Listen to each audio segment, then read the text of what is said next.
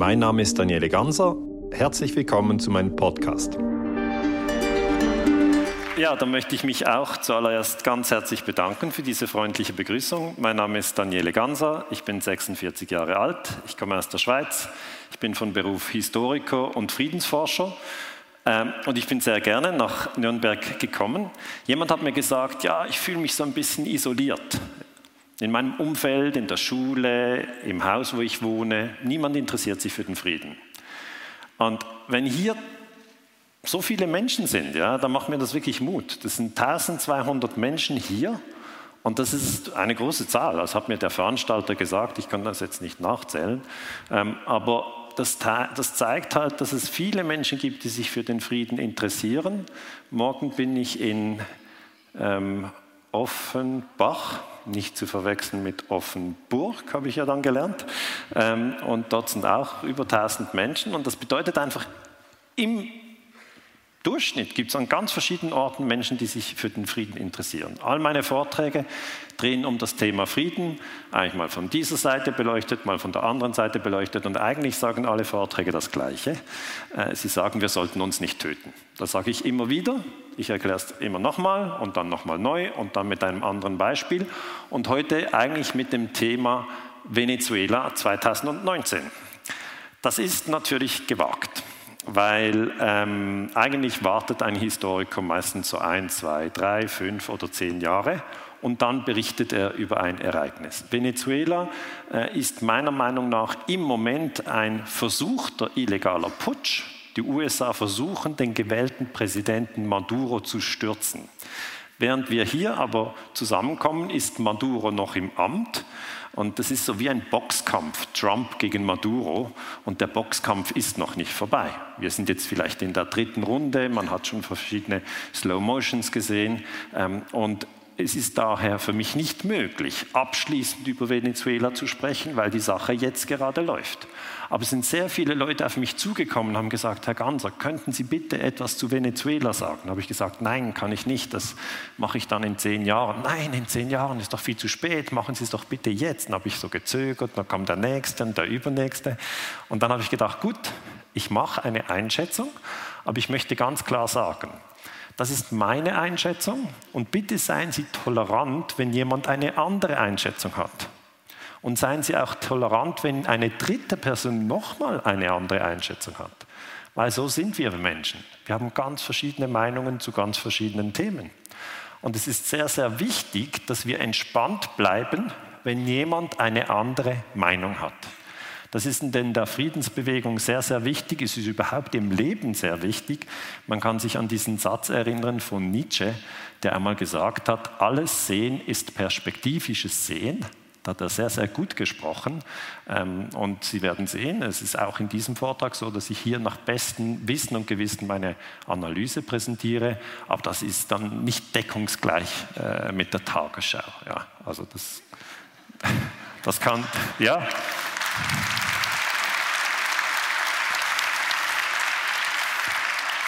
Und wenn es uns gelingt, andere Meinungen in einem in einem friedlichen Raum stehen zu lassen, dann haben wir einen großen Schritt gemacht, weil ist ein bisschen diese Tendenz manchmal, dass man sagt, alle müssen meine Meinung haben, wenn die nicht die gleiche Meinung haben, dann, dann geht es nicht und dann, dann leide ich. Nein, es ist völlig okay, dass andere andere Meinungen haben und es ist sehr, sehr wichtig, dass wir diese Pluralität der Perspektiven pflegen.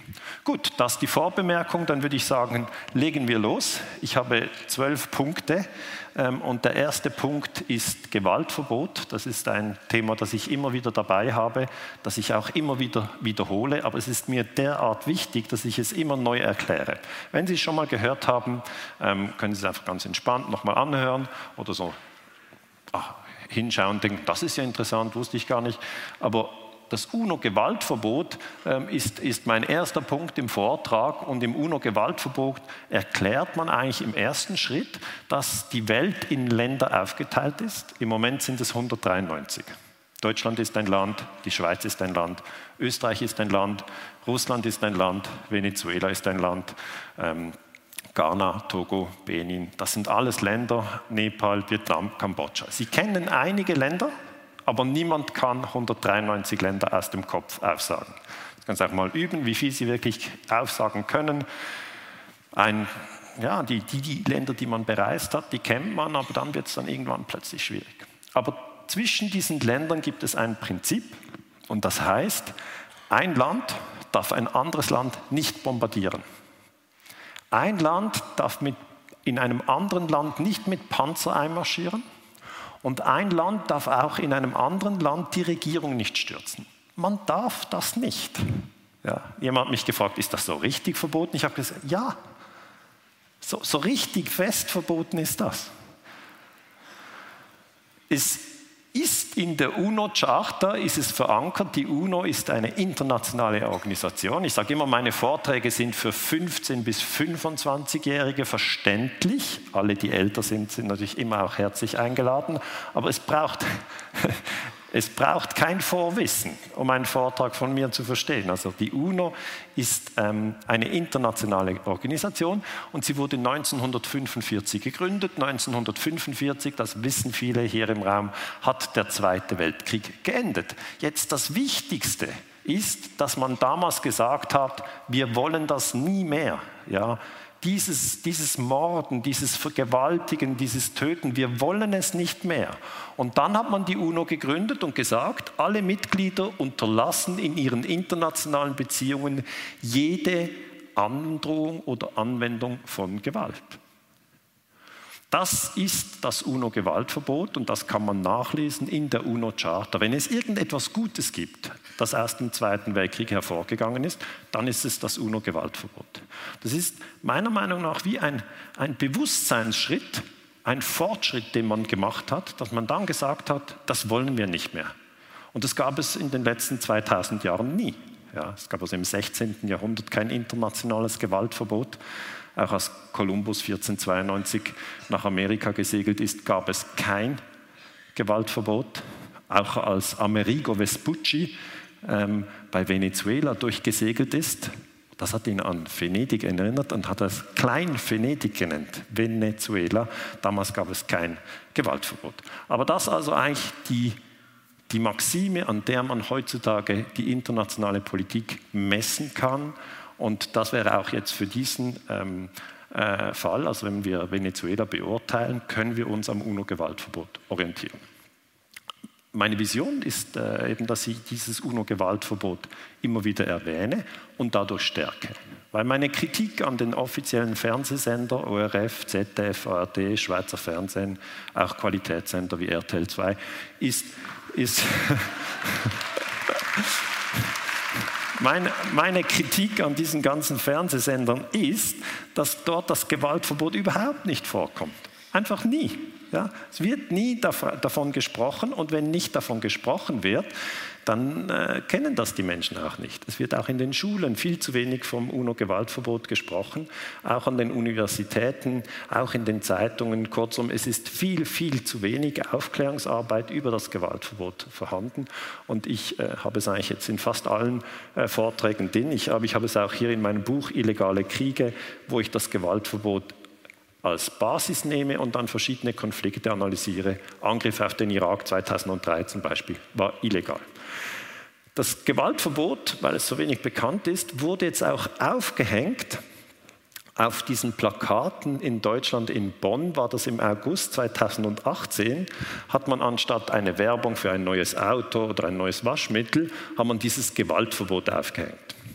Und Leute haben mich gefragt, ja, wie habt ihr denn das gemacht? Der erste Punkt, ich habe es nicht gemacht. Okay, ich war es nicht, sondern das war eine Crowdfunding-Aktion. Das heißt, Crowd ist einfach Englisch für Gruppe. Menschen haben gesammelt, ich glaube 2000 Euro haben die gesammelt und dann hat man sich einfach eine Plakatfläche gemietet. Ja. Das war nicht ich persönlich, sondern es war einfach eine Gruppe, die gesagt haben, wir wollen das Gewaltverbot nach raus, in die Menschheitsfamilie raustragen, dass die Leute darüber nachdenken. Und ich habe dann nur ein bisschen geholfen, wie oft ähm, NATO-Staaten ohne UNO-Mandat andere Länder bombardiert haben. Ich weiß, dass Sie das nicht lesen können, okay? Ähm, aber einfach, dass, dass, man, dass man sich das bewusst wird. Man kann ganz verschieden kommunizieren. Man kann den Konsum ankurbeln oder man kann sozusagen auch die Friedensbewegung ankurbeln. Ein neues äh, Plakat, das man dann später machen will, äh, will eigentlich ähm, den Leuten dieses Gewaltverbot in Erinnerung rufen und ich möchte auch heute darauf hinweisen, dass vor genau 20 Jahren, im März 1999, Deutschland auf Druck der USA, das ist ganz wichtig, dass Sie das verstehen, Sie werden sehr oft von den USA in die eine oder andere Richtung gedrängt. Deutschland hat auf Drängen von US-Präsident Bill Clinton Serbien bombardiert. Das ist ein klarer Verstoß gegen das Gewaltverbot, das war ein illegaler Krieg. Es wäre umgekehrt auch illegal gewesen, wenn Serbien vor 20 Jahren Nürnberg bombardiert hätte. Ja. Und Nürnberg ist ja nicht irgendein Ort, sondern hier wurde eben das Verbrechen des Angriffskrieges bei den Nürnberger Prozessen wurde ganz explizit darüber gesprochen und darum ist es ein guter und ein wichtiger Ort, wirklich über das Gewaltverbot nachzudenken. Schröder, damals Bundeskanzler, hat auch gesagt, ähm, ich habe gegen das Völkerrecht verstoßen, als es um die Frage ging, wie entwickelt sich das in der Republik Jugoslawien, Kosovo-Krieg. Da haben wir unsere Flugzeuge, unsere Tornados nach Serbien geschickt und wir haben mit, zusammen mit der NATO einen souveränen Staat gebombt, das ist Serbien, ohne dass es einen Sicherheitsratsbeschluss gegeben hätte. Das ist richtig, was äh, Schröder hier sagt. Das heißt, im Rückblick hat er erkannt, das war illegal. Und ich möchte einfach daran erinnern, dass das immer zu sehr, sehr viel Leid führt. Okay. Auf dieser Basis möchte ich auch zeigen, die NATO wird in den Zeitungen oft als Verteidigungsbündnis bezeichnet. Das ist historisch gesehen falsch. Seit 1999 ist die NATO ein Angriffsbündnis. Warum? Weil sie andere Länder bombardiert. Okay? Die NATO hat immer gesagt, wir werden niemals ein anderes Land angreifen. Die Tatsache ist aber, dass die NATO-Staaten das getan haben. Haben sie gegen die eigene ähm, Satzung verstoßen und sie haben auch dagegen verstoßen, was sie eigentlich innerhalb der UNO ähm, versprochen haben, nämlich dass das UNO-Gewaltverbot natürlich von der NATO respektiert wird. Das heißt, solche Plakate wie Gewaltverbot der UNO möchten daran erinnern, dass wir, wenn wir im 21. Jahrhundert Stabilität wollen, wenn wir friedliche Koexistenz wollen, dann sollten wir uns am UNO-Gewaltverbot orientieren. Ja.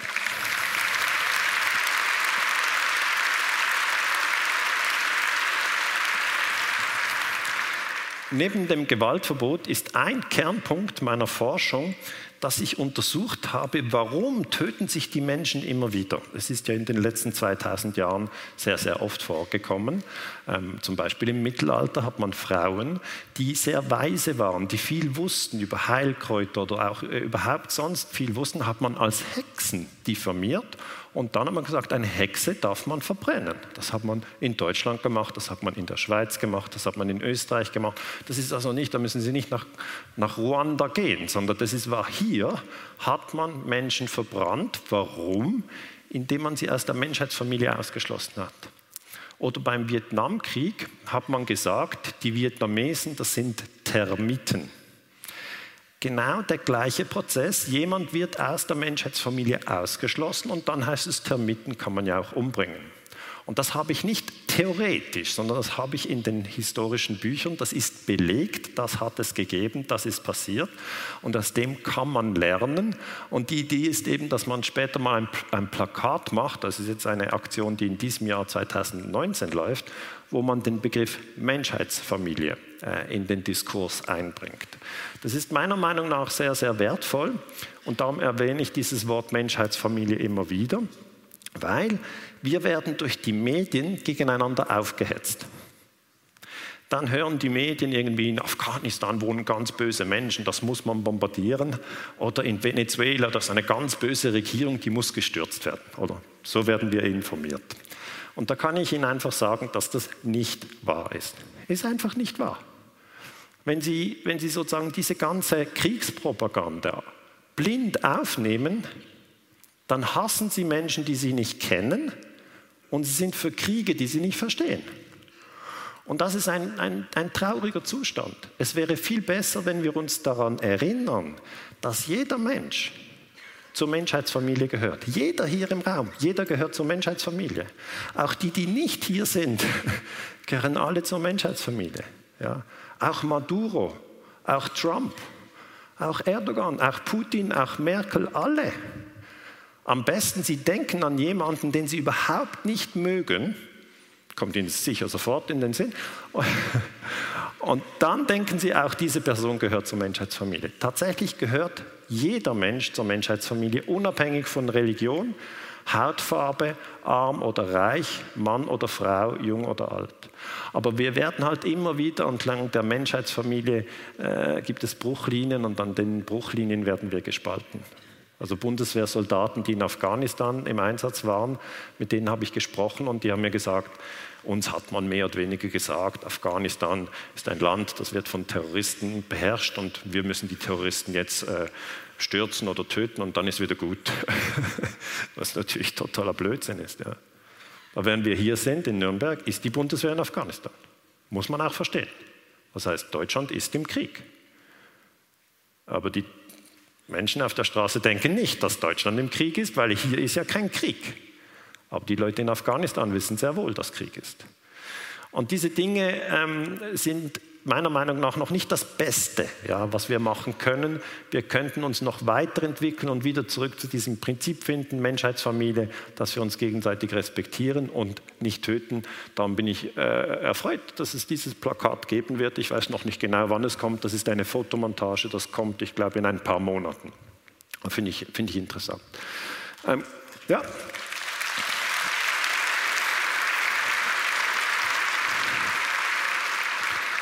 Es ist übrigens auch ein gutes Wort, ähm, wenn Sie mal in einer politischen Diskussion sind und Sie wissen nicht mehr, was der Unterschied äh, zwischen Schiiten und Sunniten ist ähm, und Sie kommen da in die Details rein und kennen sich nicht mehr aus, dann können Sie immer sagen, du, die gehören doch auch zur Menschheitsfamilie. Okay? Das ist immer, ist immer richtig, ist immer richtig. Auch wenn Sie die Details nicht kennen. Manchmal ist es ja kompliziert.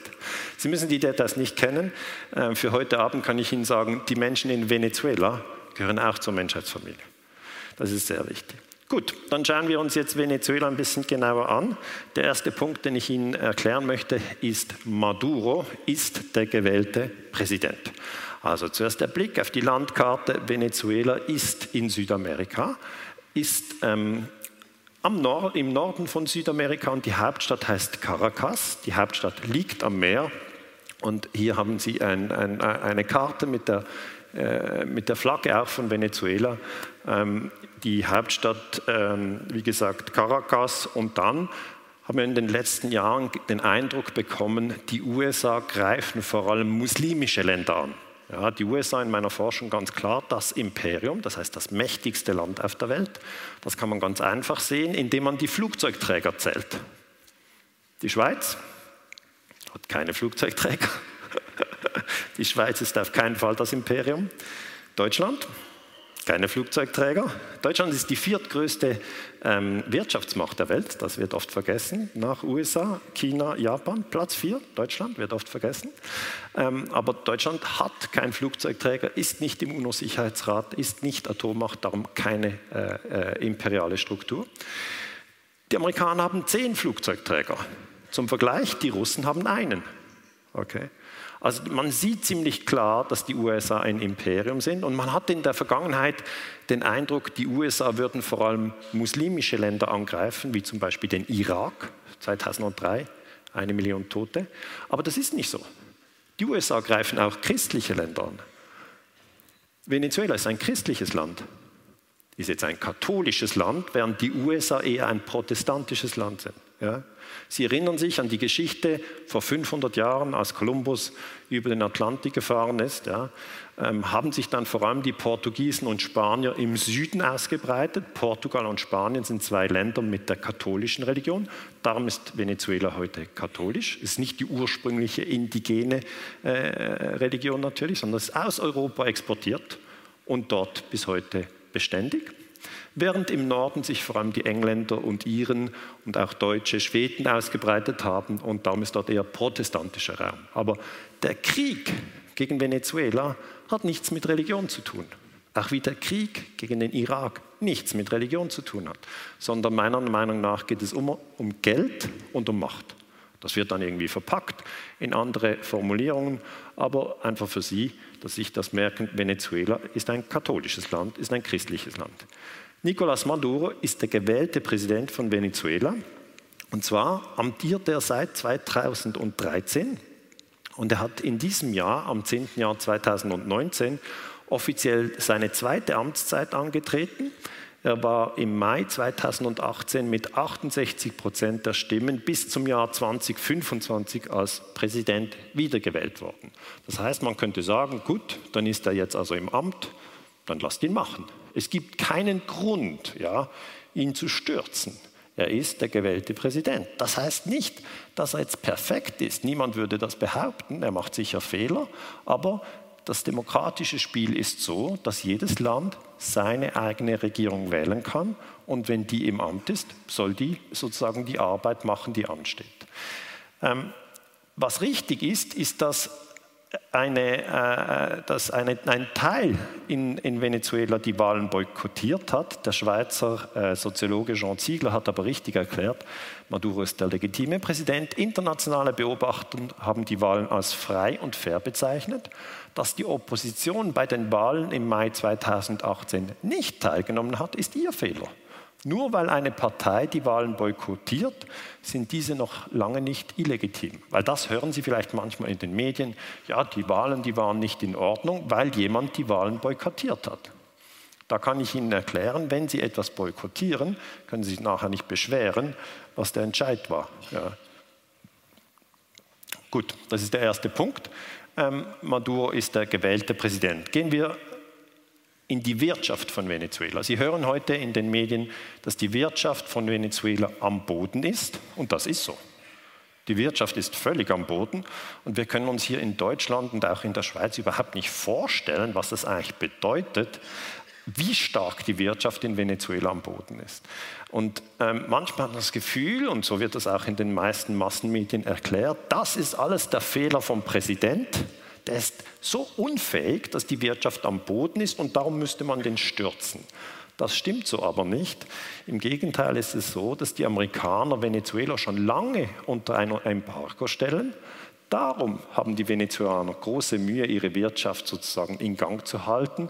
Und dann sagen sie, ja, schau mal, dir geht es ja richtig schlecht, dich müsste man mal stürzen. Und das ist Wirtschaftskrieg. Wir nennen das Wirtschaftskrieg. Ich möchte Ihnen das genauer erklären, wie das geht. Zuerst es sind 31 Millionen Menschen in Venezuela. Ähm, also aus deutscher Sicht ist es ein kleines Land, aus Schweizer Sicht ist es ein großes Land. Wie ich Ihnen gesagt habe, alles Sehen ist perspektivisches Sehen. Wir in der Schweiz sind 8 Millionen, Sie in Deutschland sind ja 80 Millionen. Venezuela liegt irgendwo dazwischen. Die Arbeitslosigkeit liegt, Achtung, bei 33 Prozent. Also da brauchen Sie keine weiteren Fakten, um zu verstehen, Venezuela hat eine massive Wirtschaftskrise. Im Übrigen sehen Sie auch, dass viele Menschen in Venezuela dunkle Hautfarbe haben. Was ist das? Das ist der Sklavenhandel ab 1500. Okay. Sklaven wurden nicht nur in die USA importiert, sondern natürlich auch in die Karibik, nach Brasilien und nach Südamerika. Das ist also der europäische Sklavenhandel, der dazu geführt hat, dass nun viele Afrikaner in Venezuela, die Nachkommen der Sklaven dort wohnen. Und diese haben eine Unterstützung ja, für Maduro, sehr stark. Wir haben also auch dieses Element Weiße gegen, gegen Schwarze im Kampf in Venezuela, weil Trump eigentlich die weiße Oberschicht äh, in Venezuela an die Macht bringen möchte und das äh, zumindest die schwarze Mehrheit nicht möchte. Also hohe Arbeitslosigkeit, erstes Problem. Zweites Problem, Venezuela hat zwar eine Währung, und die heißt Bolivar. Das ist gar nicht so bekannt, weil die wenigsten haben jetzt zu Hause Bolivar. Ähm, das ist äh, benannt nach Simon Bolivar. Aber dieser Bolivar verliert dauernd an Wert. Und wenn eine Währung dauernd an Wert verliert, ist das ein riesengroßen Stress für jeder, der sozusagen für, für den Haushalt zuständig ist. Ja? Also die Menschen in Venezuela haben Bolivares, aber diese Bolivares verlieren dauernd an Wert. Wir nennen das Inflation. Wenn, die, wenn, das Geld an Wert verliert, ist es Inflation. Das gab es in Deutschland 1924 da gab es eine, eine, eine, eine Note, die hatte 100 Billionen Mark Banknote. Das ist schon so lange her, es ist fast 100 Jahre her. Äh, aber damals hat man dann äh, in Deutschland das Geld auch in, der, ja, in, dies, in diesem Korb rumgetragen. Auch nicht praktisch. Aber, aber damit möchte ich nur erklären, eine Währung kann immer auseinanderkrachen. Kann immer auseinanderkrachen. Das sieht man jetzt in Venezuela. Ähm, äh, Im Oktober kostete 1 Dollar 13 Bolivares, das war der Oktober 2012 auf dem Schwarzmarkt. Im September 2017 kostete derselbe Dollar 17.000 Bolivares. Also von 13 auf 17.000. Das ist eine totale Entwertung. Ähm, das heißt, Venezuela leidet unter Inflation, der Bolivares entwertet sich massiv, die Leute versuchen in den Dollar reinzuflüchten und der Wechselkurs Bolivares-Dollar äh, zeigt dies an. Das sieht man offensichtlich, das sind jetzt keine umstrittenen Zahlen, das ist ganz klar, der, äh, äh, der Wirtschaftskrieg gegen Venezuela führt dazu, dass die Währung mehr oder weniger zusammenbricht. Man sieht dann auch, dass zwischen 2013 und 2018 die Löhne in Venezuela um 40 Prozent eingebrochen sind. Und mehr als zwei Millionen Menschen haben daher das Land verlassen. Jetzt, das ist einfach eine Zahl. Aber jeder hier im Raum, der Lohn bezieht, soll doch mal im Kopf berechnen, wie viel 40 Prozent von seinem Lohn ist. Oder nehmen Sie 50 Prozent, nehmen Sie auf die Hälfte. Und dann versuchen Sie ein Gefühl zu produzieren, indem Sie sagen, morgen bekomme ich einen Brief, in dem es heißt, 50 Prozent von deinem Lohn ist weg. Und dann werden Sie verstehen, dass Sie gar nicht so entspannt sind. Schon 50 Prozent kann uns auf die Palme treiben. Und das ist gar noch nicht kombiniert mit der Hyperinflation. Okay? Sie bekommen weniger Lohn und das Geld, das sie bekommen, entwertet sich. Das ist eine Wirtschaftskrise. Also Venezuela hat eine riesige Wirtschaftskrise und sie haben natürlich Mühe, aus dieser Wirtschaftskrise herauszukommen. Und es wird jetzt so gesagt, ja, Trump versucht, auf Venezuela einzuwirken und Maduro zu stürzen. Das ist so, das ist dieser Boxkampf, Trump gegen Maduro. Aber, und das ist wichtig zu verstehen, schon Obama hat diesen Krieg geführt. Er hat nämlich ähm, erklärt, 2015, und zwar hat er mit, hat ein Dekret erlassen, das ist einfach ein Stück Papier, ähm, und da hat er Venezuela zur außergewöhnlichen Bedrohung für die nationale Sicherheit und Außenpolitik der Vereinigten Staaten erklärt. Warum auch immer. Ja. Ähm, er erließ erste Sanktionen. Die USA froren das Vermögen von Spitzenbeamten Venezuelas ein und diesen wurden zudem untersagt, in die USA einzureisen. Das heißt, dieser Krieg, den die USA gegen Venezuela führen, ist erstens verdeckt und zweitens hat er schon unter Obama begonnen. Er hat also schon eine längere Vorgeschichte. Das kann man in den USA nachlesen, zum Beispiel in dieser Zeitung The Nation. Das ist eine linke Zeitung in den USA, die hat 2017 gesagt, Trumps Sanction make economic recovery in Venezuela nearly impossible. Übersetzt auf Deutsch, die Sanktionen von Präsident Trump führen dazu, dass sich die Wirtschaft von Venezuela praktisch nicht mehr erholen kann.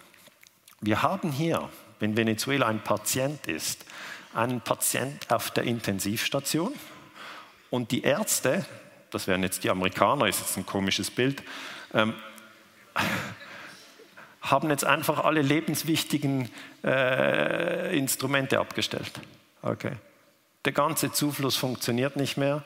Das Land ist in der Krise und man hofft, man hofft aus Washingtons Sicht, dass das Land zusammenbricht. Das ist nicht gut. Okay? Das ist nicht gut. Wenn man ein Land so in den Abgrund runterdrückt und runterstürzen lässt, gibt es einfach sehr, sehr viel Leiden. Einfach sehr viel Leiden. Es ist keine kluge Idee, man sollte das nicht tun. Alfred de Zayas, ein äh, UNO-Forscher, ging nach Venezuela und hat sich die US-Sanktionen genau angeschaut und er sagt, sie sind illegal.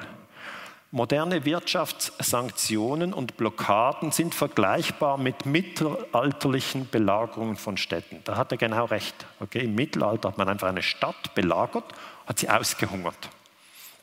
Haben wir hier immer wieder gemacht in Europa. Ähm, und äh, das sind die Sanktionen des 21. Jahrhunderts. Und sie versuchen nicht nur eine Stadt, sondern auch souveräne Länder in die Knie zu zwingen. Das hat er im Januar 2019 gesagt. Und Dezayas hat richtig erklärt, Wenn ich komme und sage, dass die Auswanderung zum Teil auf den Wirtschaftskrieg gegen Venezuela und zum Teil auf die Sanktionen zurückzuführen ist, mögen die Menschen das nicht hören.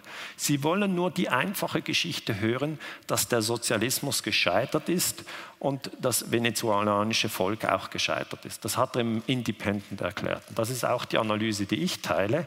Wir haben also in Venezuela eine schlechte Situation, das ist klar. Viele Menschen gehen raus, äh, verlassen das Land. Aber diese, diese Situation ist herbeigeführt, absichtlich herbeigeführt. Man hat sozusagen die Daumenschrauben an ein Land gelegt und am besten sieht man das beim Strom. Venezuela hat nämlich immer wieder Blackouts. Okay. Blackout bedeutet dunkel, kein Licht, Strom weg. Also auch dieser Vortrag hier ohne Strom wäre eine ganz andere Sache.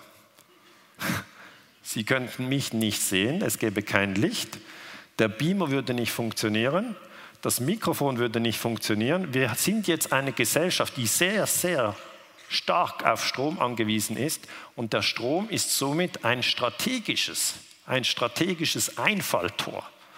Also wenn man wirklich ja, wenn man wirklich einem Land Schaden zufügen will, angenommen, Sie wären jetzt ein böser Diktator und Sie wollen einem anderen Land Schaden zufügen, ich könnte ja wirklich böse Diktatoren äh, beraten, weil ich kenne all diese Tricks. Aber ich mache es nicht. Ich habe mich auf die Seite der Friedensbewegung gestellt. Das möchte ich schon unterstreichen.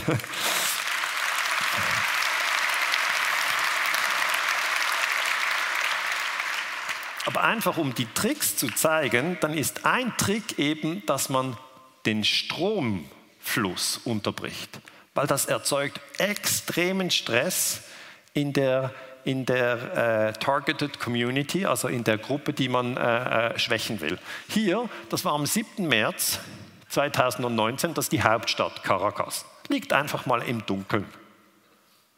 Und natürlich ist dann die Frage gekommen, ja, ist das jetzt ein Wirtschaftskrieg? Man hat also absichtlich Caracas ins Dunkle gestoßen.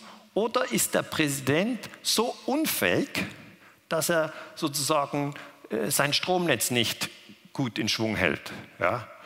Und darüber wird diskutiert und ich habe mir die Sache ein bisschen genauer angeschaut und meiner Meinung nach ist es ganz klar ein Wirtschaftskrieg.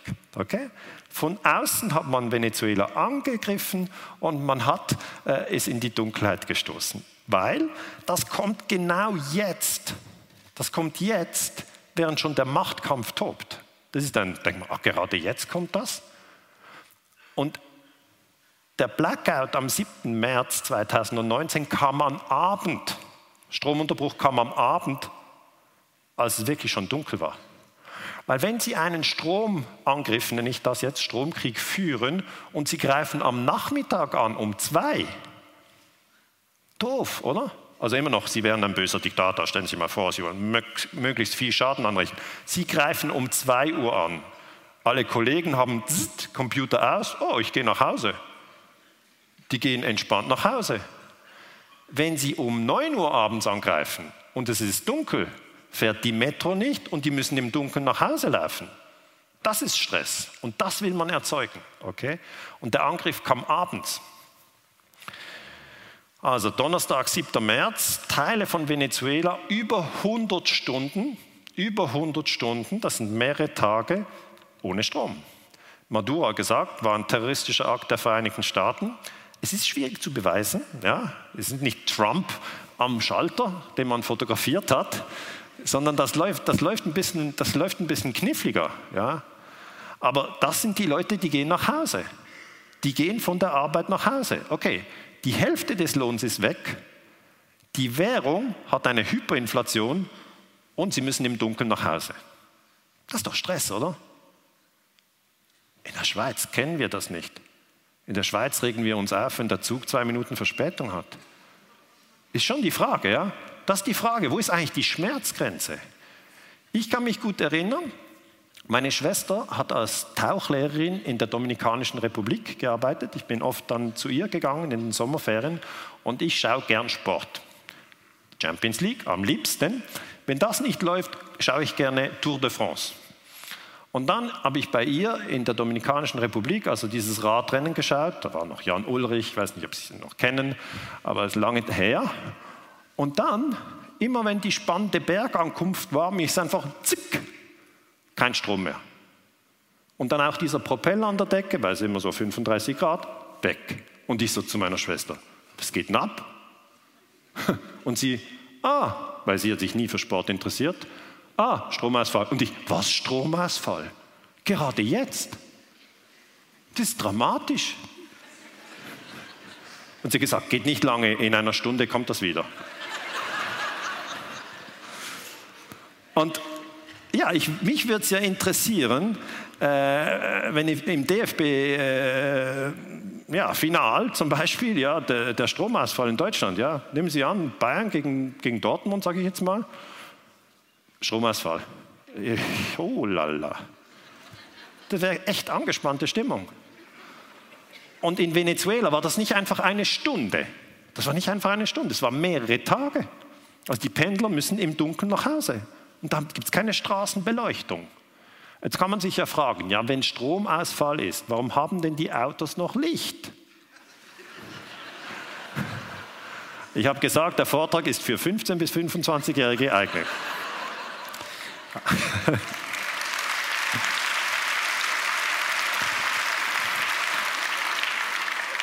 Diese Autos ja, sind in sich geschlossene Energiesysteme. Da hat es Benzin oder Diesel drin. Ja, und über diese Energiequelle wird Strom produziert. Und das Licht, das Sie dort sehen, kommt eben nicht von der Stromleitung, sondern es kommt aus dem Auto. Und das ist gut, weil dann überfahren Sie die Menschen nicht, weil die Straßenbeleuchtung hat nämlich keinen Strom mehr. Okay? Wenn Sie überfahren.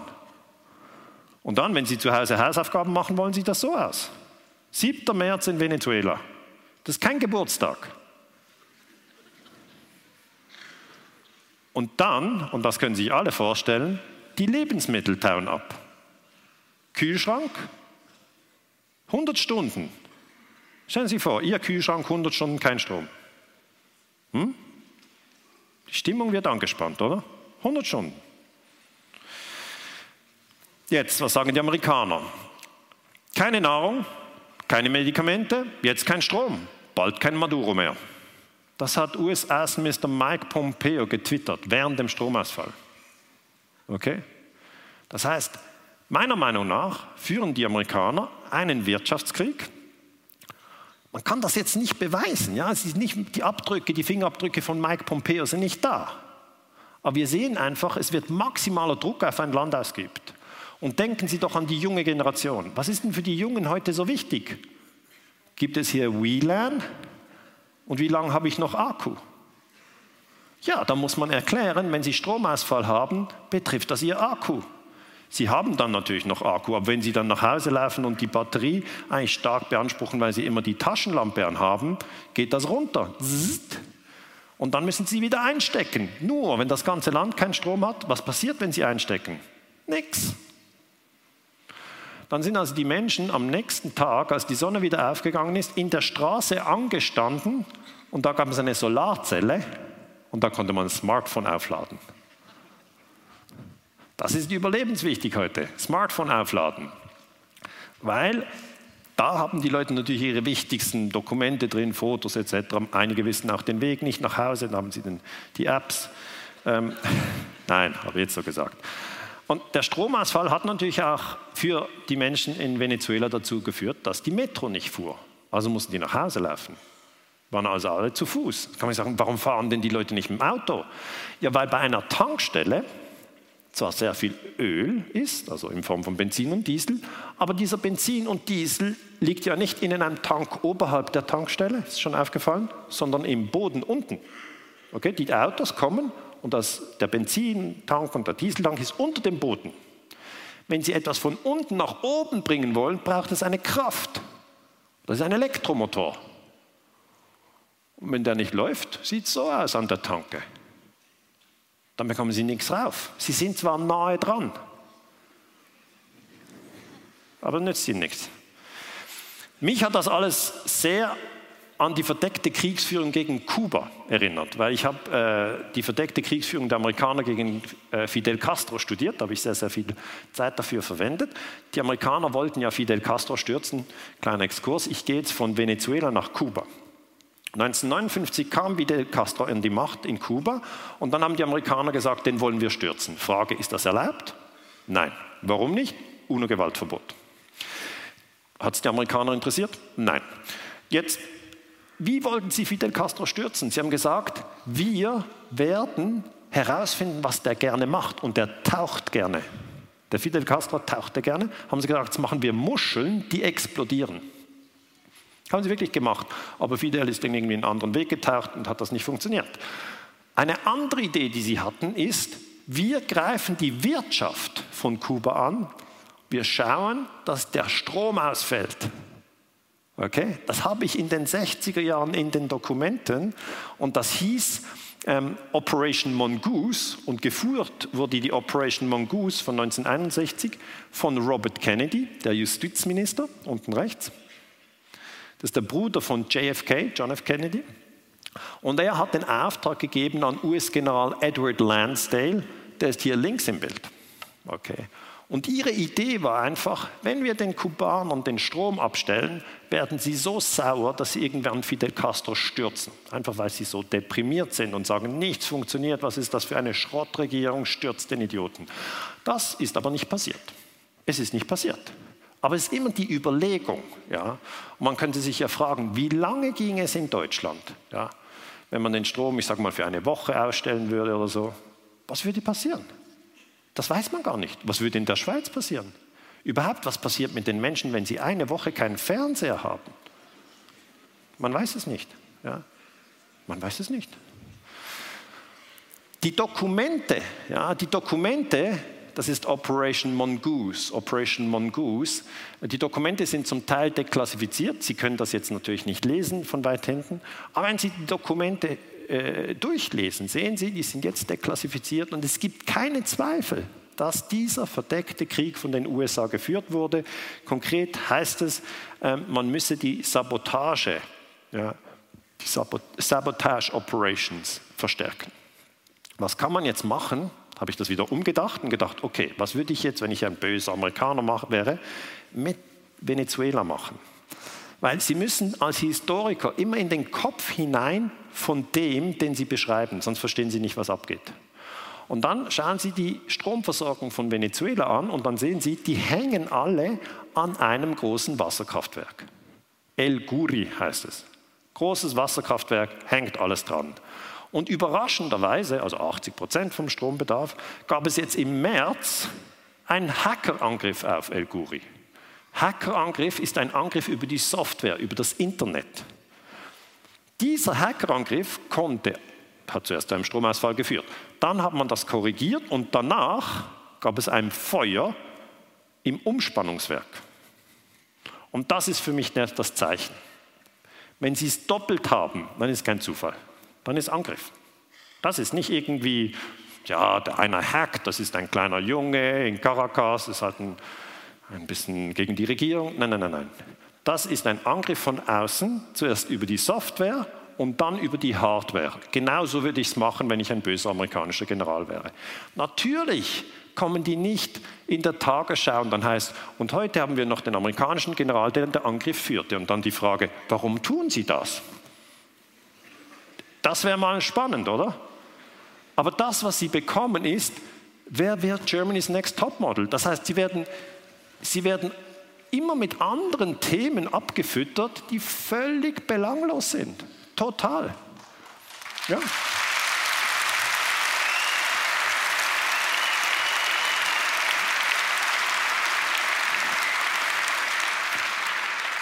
Und das bedeutet eigentlich, dass dieser Informationskrieg, dieser Wirtschaftskrieg für mich eine Realität ist, aber in den Medien wird er meiner Meinung nach zu wenig angesprochen.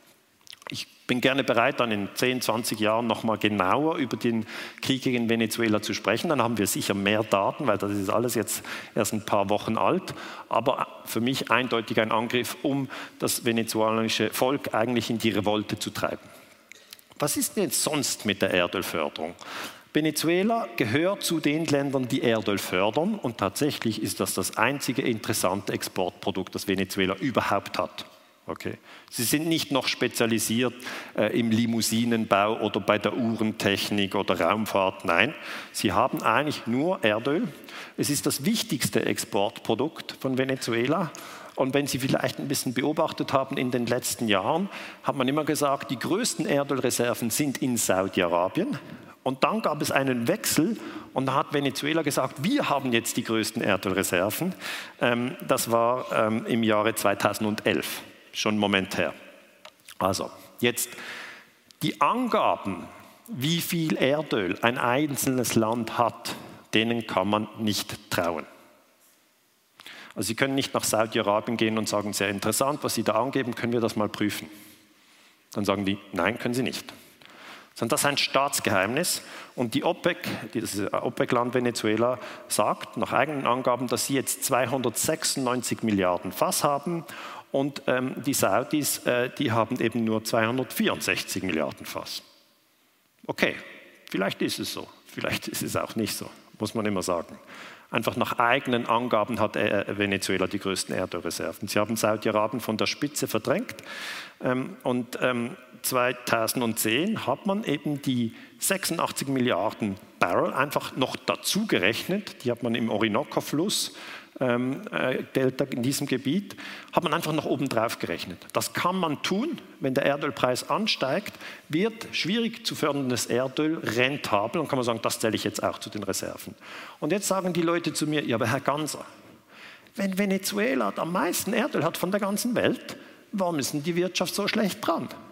Das kann ja nicht sein. Wir nennen das in der Forschung den Ressourcenfluch. Okay?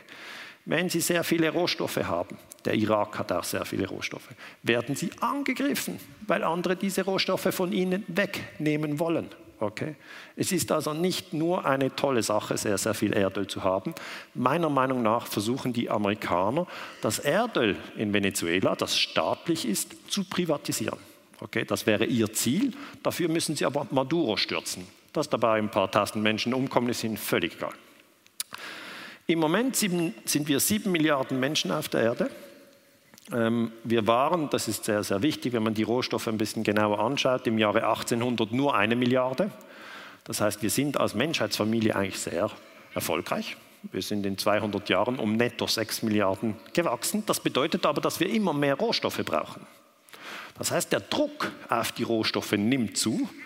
Äh, und wenn Sie ein bisschen, die Zahlen ein bisschen genauer wollen, äh, wir brauchen pro Tag 50 Supertanker. Das sind rund 100 Millionen Fass Erdöl. Ich habe das in meinem Buch Europa im Erdölrausch ein bisschen genauer aufgelistet. Aber diese 50 Supertanker, die müssen natürlich irgendwo herkommen. 100 Millionen Fass, das ist ziemlich viel. Die Russen produzieren 10 Millionen Fass, die Saudis 10 Millionen Fass, die Amerikaner 10 Millionen Fass. Das sind die drei großen Erdölproduzenten der Welt. Venezuela hat mal 3 Millionen Fass produziert, ist jetzt aber abgestürzt. Wenn sie viel Reserven haben, heißt das noch nicht, dass sie reich sind. Ja? Sie, wenn Sie ein Konto mit einer Million haben, Sie dürfen pro Jahr aber nur 100 Euro abheben. Sind Sie dann reich oder nicht? Es kommt nicht auf die Reserven darauf an, sondern auf die Tagesförderung.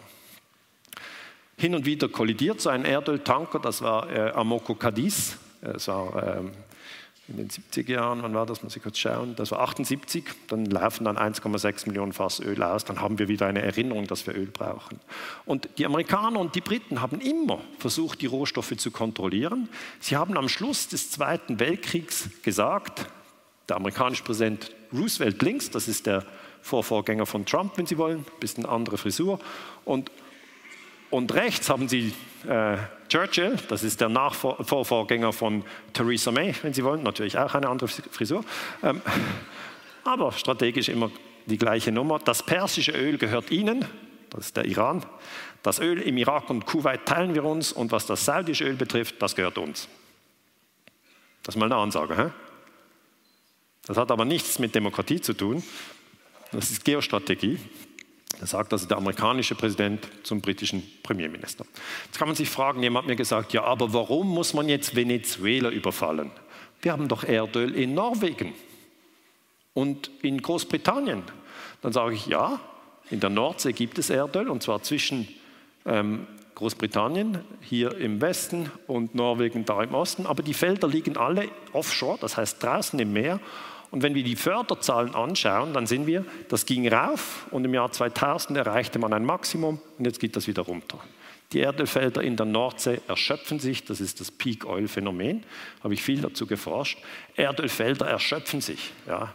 Und dann steigt natürlich der Druck auf andere Länder. Dann will man dort noch Erdöl holen oder da noch Erdöl holen, weil die Nachfrage ist ja sehr groß. Und dann kommt Venezuela ins Visier. Venezuela hat Erdöl. Und der Erdölkonzern heißt PDVSA. Petróleos de Venezuela. Okay? Das ist die größte Erdölgesellschaft Lateinamerikas. Und das Erdöl ist in staatlicher Hand. Und das ist jetzt der entscheidende Punkt. Man fragt sich, warum will Trump und, und vor ihm Obama jetzt unbedingt diese Regierung stürzen? Weil die Regierung in Venezuela das Erdöl in staatlicher Hand behält. Wenn Guaido an die Macht kommt, das ist der Mann, den die Amerikaner installieren wollen, dann könnte es durchaus sein, dass der das Erdöl privatisiert und dann können amerikanische Erdölkonzerne in Venezuela investieren. Schauen wir uns die Erdölproduktion von Venezuela ein bisschen an. Die Tagesförderung ist entscheidend. Die war mal 4 Millionen Fass, ist dann auf 2 Millionen gesunken und äh, bis 2017 lag man noch bei 2 Millionen Fass. Und das ist natürlich die wichtigste Quelle für Einnahmen. Venezuela hat nicht noch andere Produkte. Ja. Sie haben nicht noch Bosch und Siemens etc., sondern sie haben Erdöl, das verkaufen sie und das sind ihre Einnahmen. Und wenn die Erdölförderung einbricht, und das ist im Moment der Fall, ähm, dann haben sie ein Problem. Die USA wollen das Erdöl, sagt der Schweizer Soziologe Jean Ziegler, ein kluger Mann. Die Situation in Venezuela ist eine Folge des imperialistischen Wirtschaftskrieges, den die USA und ihre Lakaien gegen das Land führen. Das hat er in der Luzerner Zeitung gesagt. Das ist eine kleine Zeitung, das hört man also nicht am Schweizer Fernsehen. Venezuela leidet stark unter den Sanktionen, gemeint sind die amerikanischen Sanktionen. Es kommen kaum Lebensmittel und medizinische Hilfsmittel ins Land. Das ist ja verrückt. Man sagt immer, ah, das Volk liegt uns am Herzen, aber medizinische Hilfsmittel bekommt er nicht. Das ist eine Heuchelei, unglaublich. Venezuela ist dringend von diesen Importen abhängig. Wenn in der Erdölförderung Ersatzteile fehlen, liegt die Erdölindustrie am Boden. Diese Blockade ist mörderisch. Also gemeint ist die amerikanische Erdölblockade. Und weil, wenn, etwa, wenn, etwas kaputt geht in der Erdölförderung, das sind viele bewegliche Teile und in Venezuela haben sie keine Industrie, die das ersetzen kann, dann ist einfach Ende. Geht nicht mehr weiter. Die Amerikaner haben das grafisch so umgesetzt.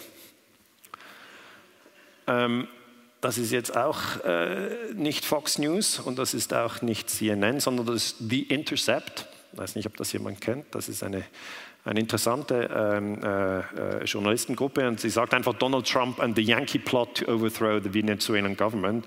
Da wird relativ klar gesagt, es ist ein Erdölkrieg. Und wenn das die Leute verstehen würden, dass es ein Erdölkrieg ist, dass es nicht darum geht, den Menschen in Venezuela zu helfen. Es ging auch nie darum, den Menschen im Irak zu helfen. Die Menschen haben überhaupt nie irgendeine Rolle gespielt. Auch im Vietnamkrieg nicht. Man wollte doch nicht den Menschen in Vietnam helfen. Drei Millionen Tote, Napalm, alles. Den Menschen in, in Libyen wollte man nicht helfen. Spielt keine Rolle, sondern es sind Wirtschaftskriege und die werden rücksichtslos geführt. Und das müsste man öffentlich erklären. Dann könnten die Menschen sagen, ich will das nicht. Oder sie können auch sagen, doch, ja, das in meinem Interesse führt diese Wirtschaftskriege. Ich habe auch Investitionen, das muss rentieren. Aber dann haben wir eine ehrlichere Debatte. Ja. Erdölproduktion war 1,3,5 Millionen Fass und ist auf eine Million Fass pro Tag gefallen. Das heißt, ähm, das wichtigste Exportprodukt, das Erdöl, ist in Venezuela im freien Fall, weil die Wirtschaftsaktionen dazu führen, dass die vielen Maschinen, die es braucht in der Erdölförderung, kaputt gehen, nicht ersetzt werden können. Und da gibt es spannende Analysen. Also ich würde immer auf diesen Erdölpreis schauen und auch auf die Förderung. Und Sie sehen, der Einbruch ist dramatisch. Also die Erdölproduktion hat sich zwischen 2016 und 2018 halbiert in Venezuela. Das sind Chartanalysen, die muss ja nicht jeder machen, aber grundsätzlich äh, habe ich diese Analyse. Wir, wir müssten eigentlich in eine Welt gehen, wenn es uns gelingt, mit 100 Prozent erneuerbaren Energien. Ja,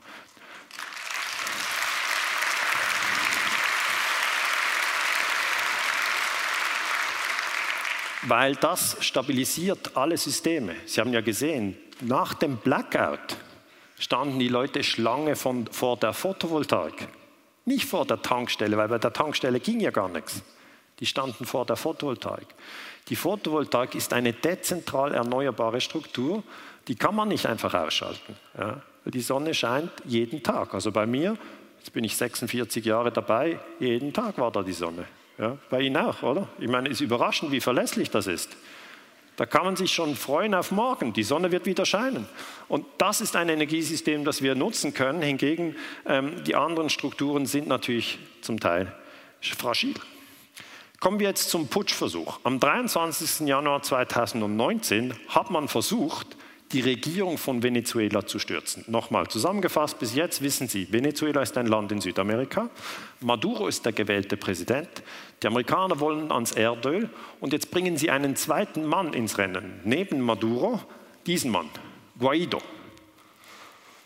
Der wurde am 5. Januar 2019 zum Parlamentspräsidenten gewählt und jetzt, wenn man Parlamentspräsident ist, haben wir das Gefühl, ja, das ist ja auch ein Präsident. Aber nein, Parlament ist die Legislative. Okay?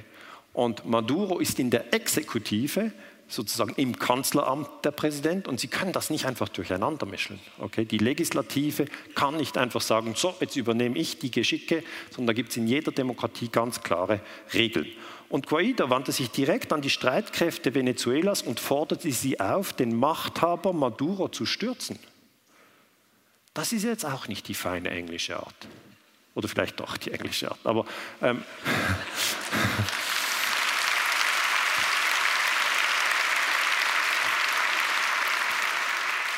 er ist im Parlament, dort in der Opposition und fordert das eigene Militär auf, die Regierung zu stürzen. Ich habe Ihnen das mal übersetzt. Stellen Sie sich vor, Alice Weidel von der AfD fordert die Bundeswehr auf, Angela Merkel zu stürzen. Ich sage das, nein, das wäre keine, das wäre nicht, das ist, so sollte man es nicht machen. Ein, ein Parlamentarier oder eine Parlamentarierin darf das Militär nicht auffordern, die Regierung zu stürzen. Ein Parlamentarier oder eine Parlamentarierin darf sich auch nicht selber zur Kanzlerin oder zum Präsidenten erklären. Ah, das geht einfach nicht.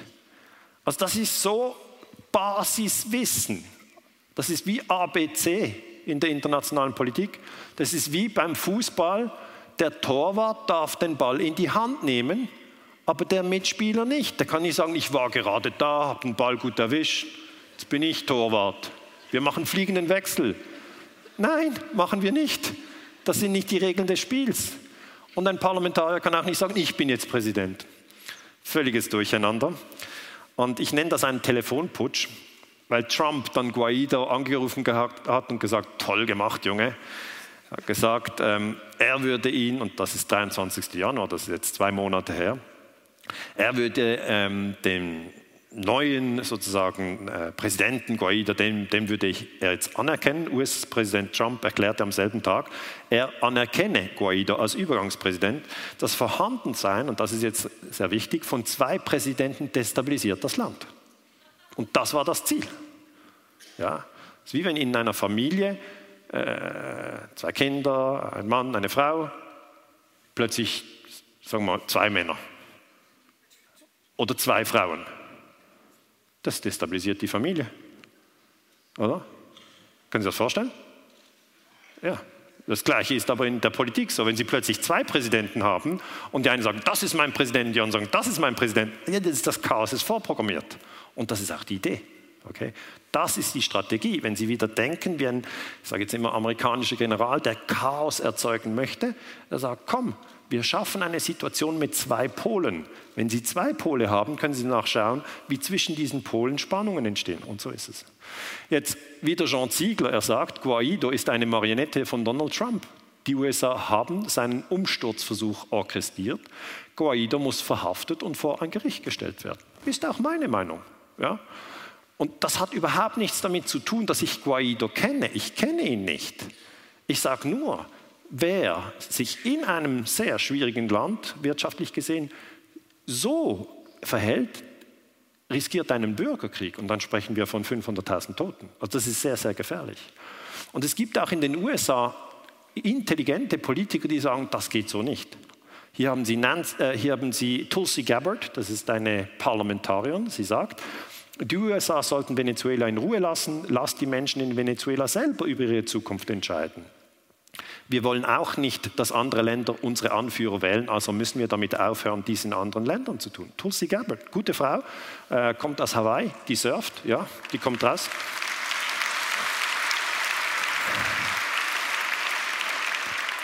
Ähm, das ist wirklich der wesentliche Punkt. Und den Druck, den die USA auf Venezuela ausüben, der kommt vor allem von Bolton. John Bolton ist der Sicherheitsberater von Trump, oder vielleicht müssen wir noch sagen Unsicherheitsberater.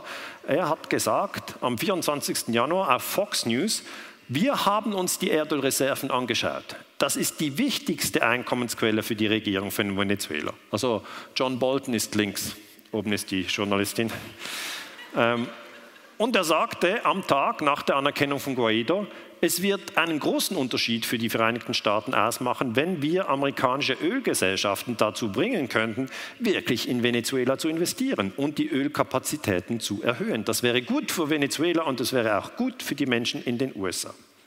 Es ist natürlich Blödsinn, es wäre für Venezuela schlecht und die Menschen in den USA hätten nichts davon, aber die Reichsten in den USA, die Superreichen, die haben etwas davon. Es geht nur um die. Und die haben die entscheidende Fähigkeit, die Regierung zu kontrollieren. Und die sagen, hört mal zu, wir würden gerne irgendwo äh, investieren, wo es halt 10 bis 20 Prozent Rendite gibt. Hier gibt es da dieses Land. Äh, können wir da nicht die Regierung stürzen und das, die Rohstoffe ausbeuten? Wäre doch noch cool, oder? Und dann sagen die, ja, können wir machen. Äh, wir stellen mal den Strom ab, mal schauen, ob die durchdrehen. Und so läuft das. So läuft das. Und das müsste in unserer Welt heute dargestellt werden, weil dann kann man es verstehen. Also meine Analyse ist die, und ich sage immer, das ist meine Analyse, andere Wissenschaftler haben eine andere Analyse. Aber meine Analyse ist die, die USA wollen die Regierung stürzen und in Venezuela die Erdölindustrie privatisieren. Das hat man schon, ja, meine Meinung.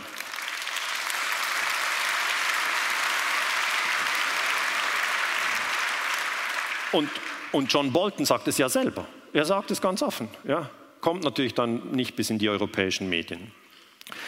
Und der Wirtschaftskrieg ähm, wurde parallel laufend äh, durchgeführt. Am 23. Januar verschärften die USA unter Trump die Sanktionen gegen Venezuela. Man hat gesagt, die dürfen immer noch Öl exportieren und in den USA verkaufen. Und jetzt Achtung, die Zahlungen müssen auf ein Sperrkonto erfolgen. Das Auslandvermögen vom Erdölkonzern PDVSA wird also eingefroren. Und diese Strafmaßnahme bleibt so lange in Kraft, bis es eine Übergangsregierung oder demokratisch gewählte Regierung gibt. Stellen Sie sich mal vor, Deutschland verkauft ja BMWs und Mercedes in den USA. Jetzt könnten die Amerikaner sagen, dürft ihr weiterhin machen. Nur für jeden verkauften BMW, für jeden verkauften Mercedes haben wir hier ein Konto. Das Geld geht in dieses Konto.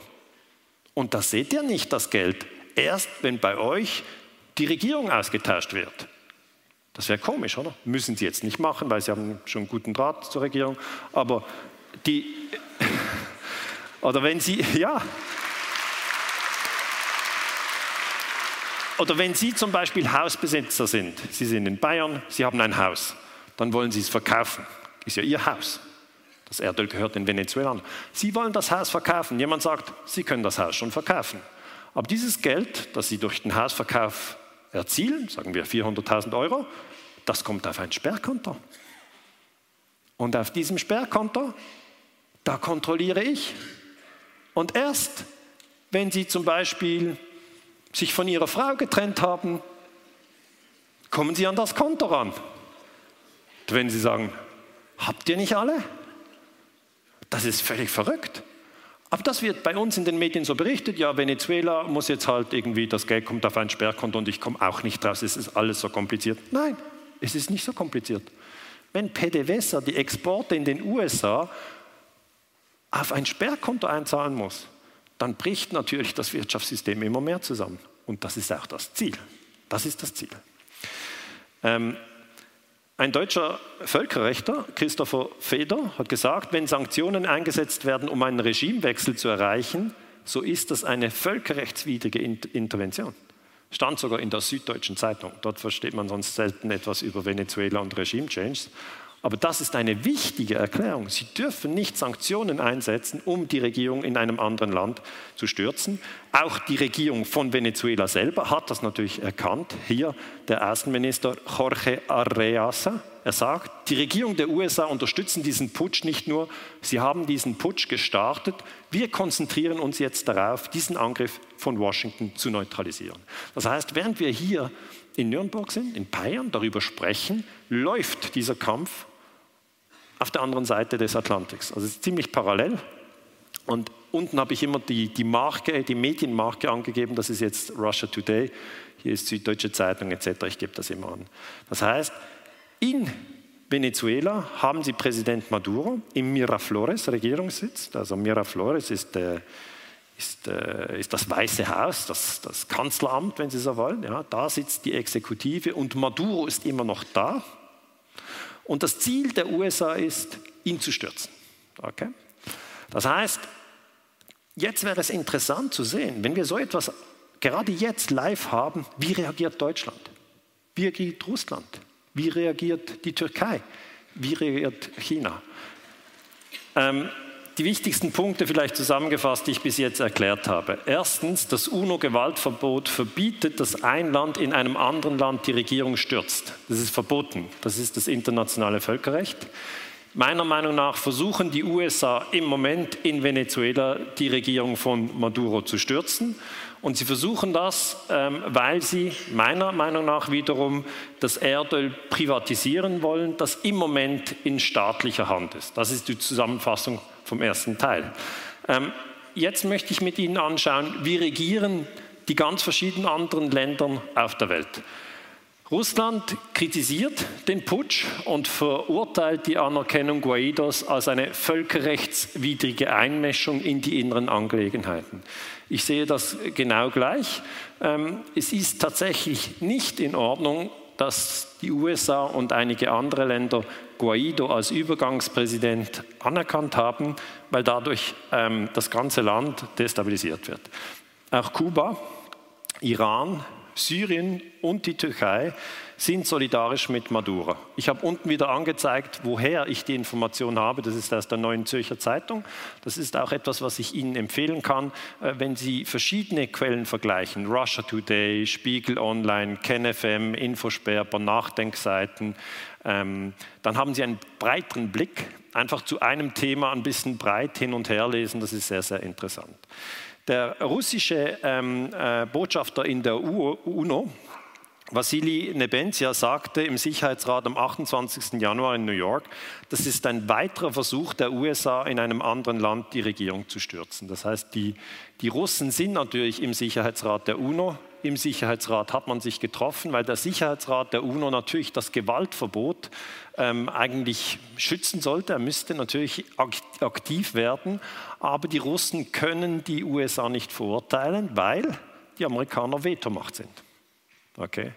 Das heißt, die USA können für diesen versuchten Putsch, es ist noch nicht ein, äh, ein, ein, Putsch, der funktioniert, vielleicht wird er funktionieren, vielleicht nicht, wie gesagt, das müssen wir in einem Jahr beurteilen, nicht verurteilt werden, weil sie als Vetomacht sich dagegen wehren können.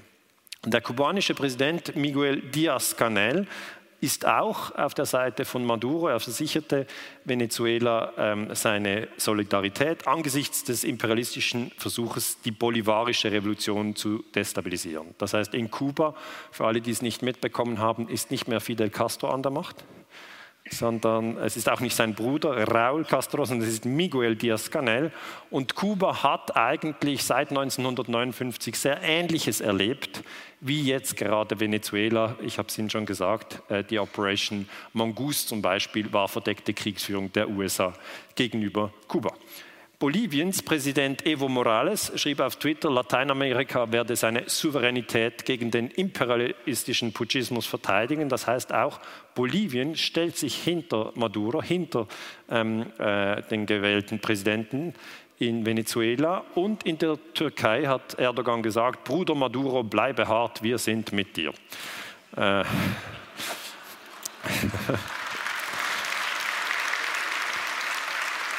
Sie werden sehen, das sind alles Länder, die schon in der einen oder anderen Art äh, Bekanntschaft gemacht haben mit dem amerikanischen Imperialismus. Und mich hat natürlich dann interessiert, was machen die Schweizer? Okay, was machen die Schweizer? Der Schweizer Bundesrat und Außenminister Ignazio Cassis erklärte, die Schweiz wolle sich nicht in die Konfliktsituation einmischen.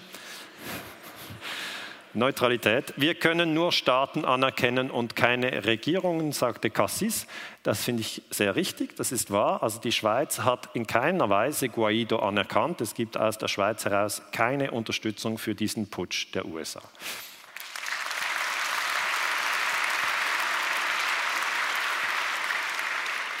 Und weil wir hier in Deutschland sind, interessiert es Sie natürlich zu wissen, was hat denn Merkel gemacht? Oder vielleicht wissen Sie es schon. Deutschland unterstützt den US-Putsch. Das ist verrückt, ja. Also das ist eigentlich das, was, was wirklich irritiert. Ja. Sie haben am 26. Januar setzte sich Frankreich, Großbritannien und Deutschland und Spanien dem gewählten Präsident Maduro ein neuntägiges Ultimatum für seinen Rücktritt und die Ausrufung freier Wahlen, und Maduro wies dies als eine Frechheit zurück, in Italien erhielt sich der Aktion. Ja. Also man muss das so sehen, in Europa haben sie verschiedene Länder. Deutschland ist natürlich die Führungsnation von Europa. Man hat manchmal das Gefühl, darf man das offen sagen oder nicht? Nein, es ist ganz klar. Es ist einfach so. Also Deutschland ist das mächtigste Land in Europa, das ist ganz klar. Das sind nicht die Franzosen, es sind auch nicht die Engländer, es ist auch nicht äh, Liechtenstein, sondern es ist eben Deutschland. Und das ist, wird als Signal von Europa gesehen, ja, wenn sich Deutschland so positioniert. Und das Verrückte und das Hauptproblem, das sie immer wieder haben, ist, sie dürfen nicht abstimmen. Okay? Also wenn man die, die Bevölkerung fragen würde in Deutschland, wollt ihr die Bundeswehr nach Afghanistan schicken, wollt ihr Serbien bombardieren, dann bin ich überzeugt, dass die Deutschen keine Kriege wollen. Sie wollen das gar nicht. Ab, ja.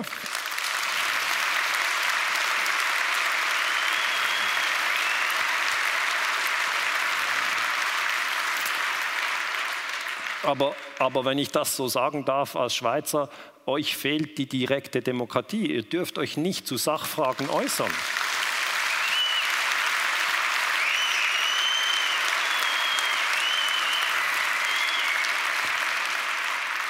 Bei uns in der Schweiz ist das so, wir durften sogar abstimmen, ob wir einen zweiten Tunnel durch den Gotthard wollen. Also wir dürfen über alles abstimmen.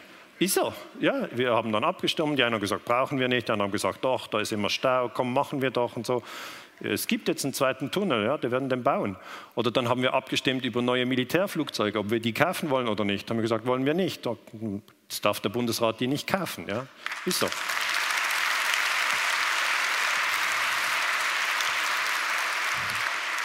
Zurück zu Venezuela. Merkel hat also sich völlig hinter Trump gestellt. Ja, das ist ja verrückt, oder? Man denkt immer, da ist immer große Kritik an Präsident Trump. Nein, wenn er eine andere Regierung stürzen will, sagt man, jetzt ist er, der Junge ist voll auf Kurs. Ja, also, also da, das heißt so fast eine andere MeToo-Bewegung. Da bin ich auch dabei, stürzen will ich den auch.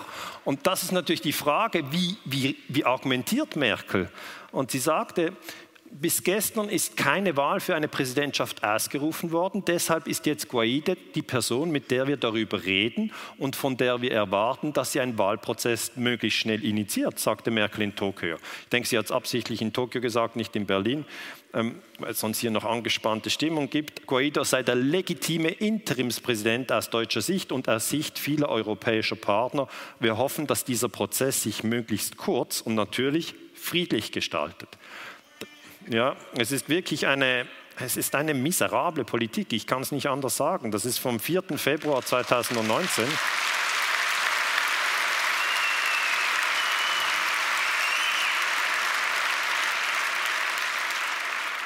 Und, und, das Gleiche gilt natürlich für Macron. Ja. Sie wissen ja, Macron äh, hat äh, Proteste im eigenen Land und jetzt äh, erklärt er in einem anderen Land, wie Demokratie funktioniert. Also es ist ziemlich, ziemlich bedenklich.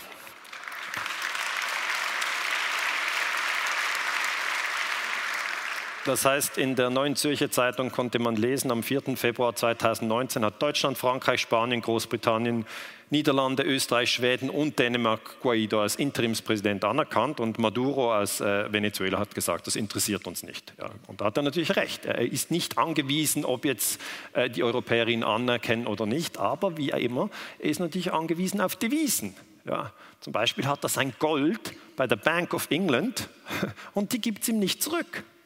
Das ist auch doof.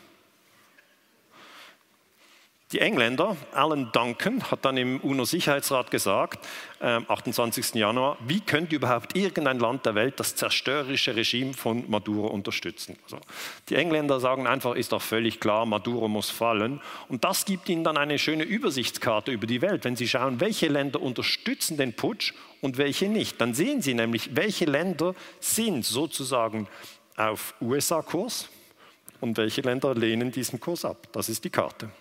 Gelb ist der USA-Kurs. Die USA wollen diesen Putsch machen. Venezuela äh, ist das Zielland, wo man die Regierung stürzen will. Ähm, Afrika, Indien, Thailand äh, enthalten sich. Und die roten Länder sind dagegen. Okay? Das heißt, Russland, China, Türkei, Syrien, die sind dagegen. Und äh, wenn Sie sehen, die Schweiz da in diesem gelben Europa enthält sich auch. Jetzt das Interessante ist, dass äh, der Völkerrechtler Christoph Feder sagt, wie die Regierung zustande kam, ist eine innere Angelegenheit des Staates, die andere Länder grundsätzlich nichts angeht. Das heißt, wer in Venezuela regiert, muss das Volk in Venezuela entscheiden. Durch Wahlen, diese Wahlen wurden durchgeführt, sie waren demokratisch. Mich verwundert daher die Haltung der deutschen Bundesregierung. Man begibt sich unnötig in die Untiefen innerstaatlicher Konflikte. Er ist in Augsburg Völkerrechter. Ich finde es gut, dass er sich zu Wort gemeldet hat.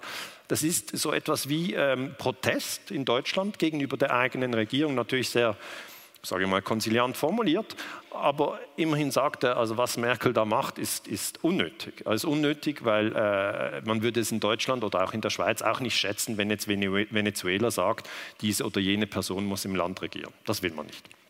Bei China, das möchte ich noch erklären, bei China ist es so, dass die Chinesen ähm, etwa 62 Milliarden Dollar Kredit an Venezuela vergeben haben.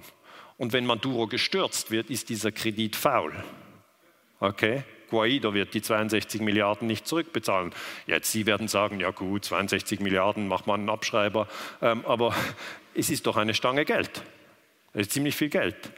Maduro hat versprochen, dass er das äh, mit Rohstoffen bezahlt, aber die Rohstoffe kann er im Moment nicht fördern, weil die Amerikaner ein Embargo machen. Wenn sie ein Embargo machen, laufen ihre Maschinen nicht, weil die Maschinen gehen kaputt und die Ersatzteile werden nicht in Venezuela hergestellt, weil sie eben keine gute Industrie haben. Das ist ein bisschen die Situation. Maduro kennt das Spiel, er versucht schon lange, äh, sozusagen die Kontakte zu China zu verbessern. Vielleicht haben Sie das gesehen. 2018 war er in China, ich habe mir das ein bisschen genauer angeschaut, und er hat sich die Mao-Uniform angezogen. Sehen Sie das? Das ist Bildsprache. Maduro ist der Präsident von Venezuela. Wenn er in Venezuela ist, trägt er die Mao-Uniform nicht. Die hat er angezogen, um in China gute Stimmung zu machen, weil er braucht den Kredit. Sehen Sie das? Und die Chinesen bleiben im Moment mit Maduro, weil er der Garant ist für das äh, Zurückbezahlen des Kredites. Und der deutsche ähm, Bundestag, also das Parlament in Deutschland, hat eine sehr gute Abteilung, die heißt Wissenschaftlicher Dienst. Und die Par Parlamentarier, wenn sie die Details nicht wissen, was oft der Fall ist, können sie im wissenschaftlichen Dienst nachfragen und sagen, wie ist das zu beurteilen? Ja, wie kann eigentlich jetzt hier in einem anderen Land, äh, kann man da einfach äh, einen zweiten Präsidenten aufstellen? Darf man das? Und da hat der wissenschaftliche Dienst des Bundestages übrigens sehr schnell am 7. Februar eine Beurteilung gemacht, die ich brillant finde. Also ihr habt im Bundestag gute Leute und die sind aber im wissenschaftlichen Dienst. Ja.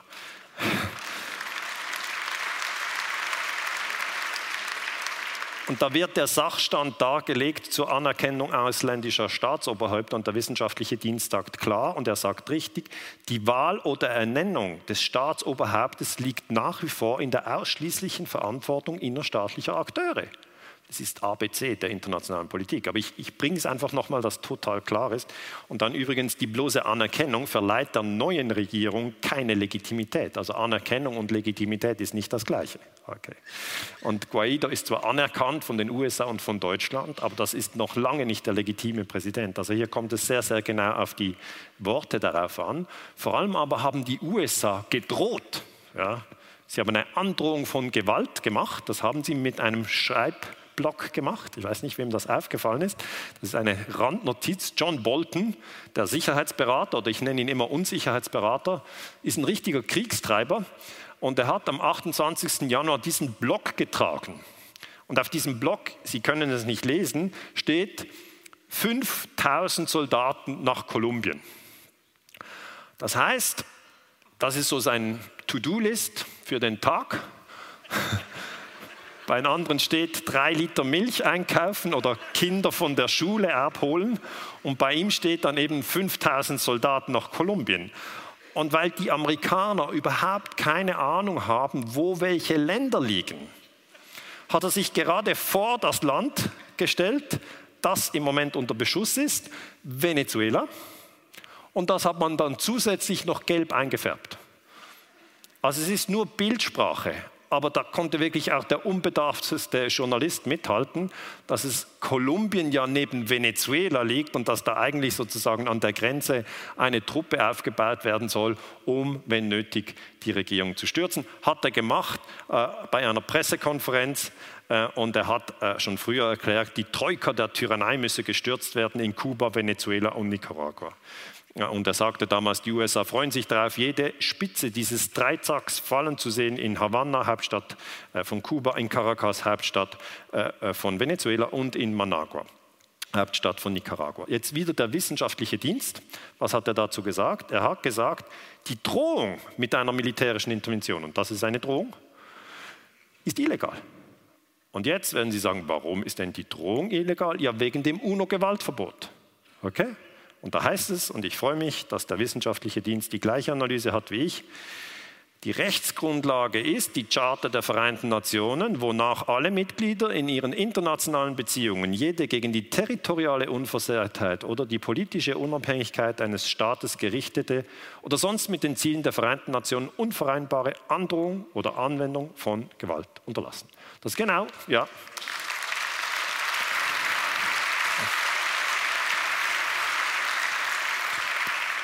Das ist das Gewaltverbot. Und irgendwie hat Merkel das nicht mitbekommen. Ja? Sie haben den wissenschaftlichen Dienst, der sagt, es gibt das UNO-Gewaltverbot. Und dann so weit ist es ja vom wissenschaftlichen Dienst ins Kanzleramt nicht. Ja? Da müssen wir halt jemand rübergehen. Das ist das. Oder es müsste halt in den Medien wiederholt werden. Der wissenschaftliche Dienst hat an das UNO-Gewaltverbot erinnert. Passiert nichts. Okay, jetzt ist das nicht das erste Mal, dass die USA eine Regierung stürzen wollen. Ich möchte Sie daran erinnern, dass man 1973 in Chile eine gewählte Regierung gestürzt hat, und das ist die Regierung von Salvador Allende. Das heißt, in Chile kann man sich erinnern an den 11. September. Es ist aber nicht der 11. September 2001, sondern es ist der 11. September 1973. Da war ich gerade ein Jahr alt, ich kann mich genau erinnern. Nein, natürlich nicht. Äh, ich kann mich nicht erinnern, aber ich habe später darüber gelesen. Und es ist eine CIA-Operation. Die CIA hat Allende gestürzt. Darf man das? Nein. Warum nicht? Wegen dem UNO-Gewaltverbot. Sind denn Chilenen nicht böse Menschen? Nein, sie gehören zur Menschheitsfamilie. Was ist denn los mit der CIA? Die macht, was sie will. Die macht, was sie will.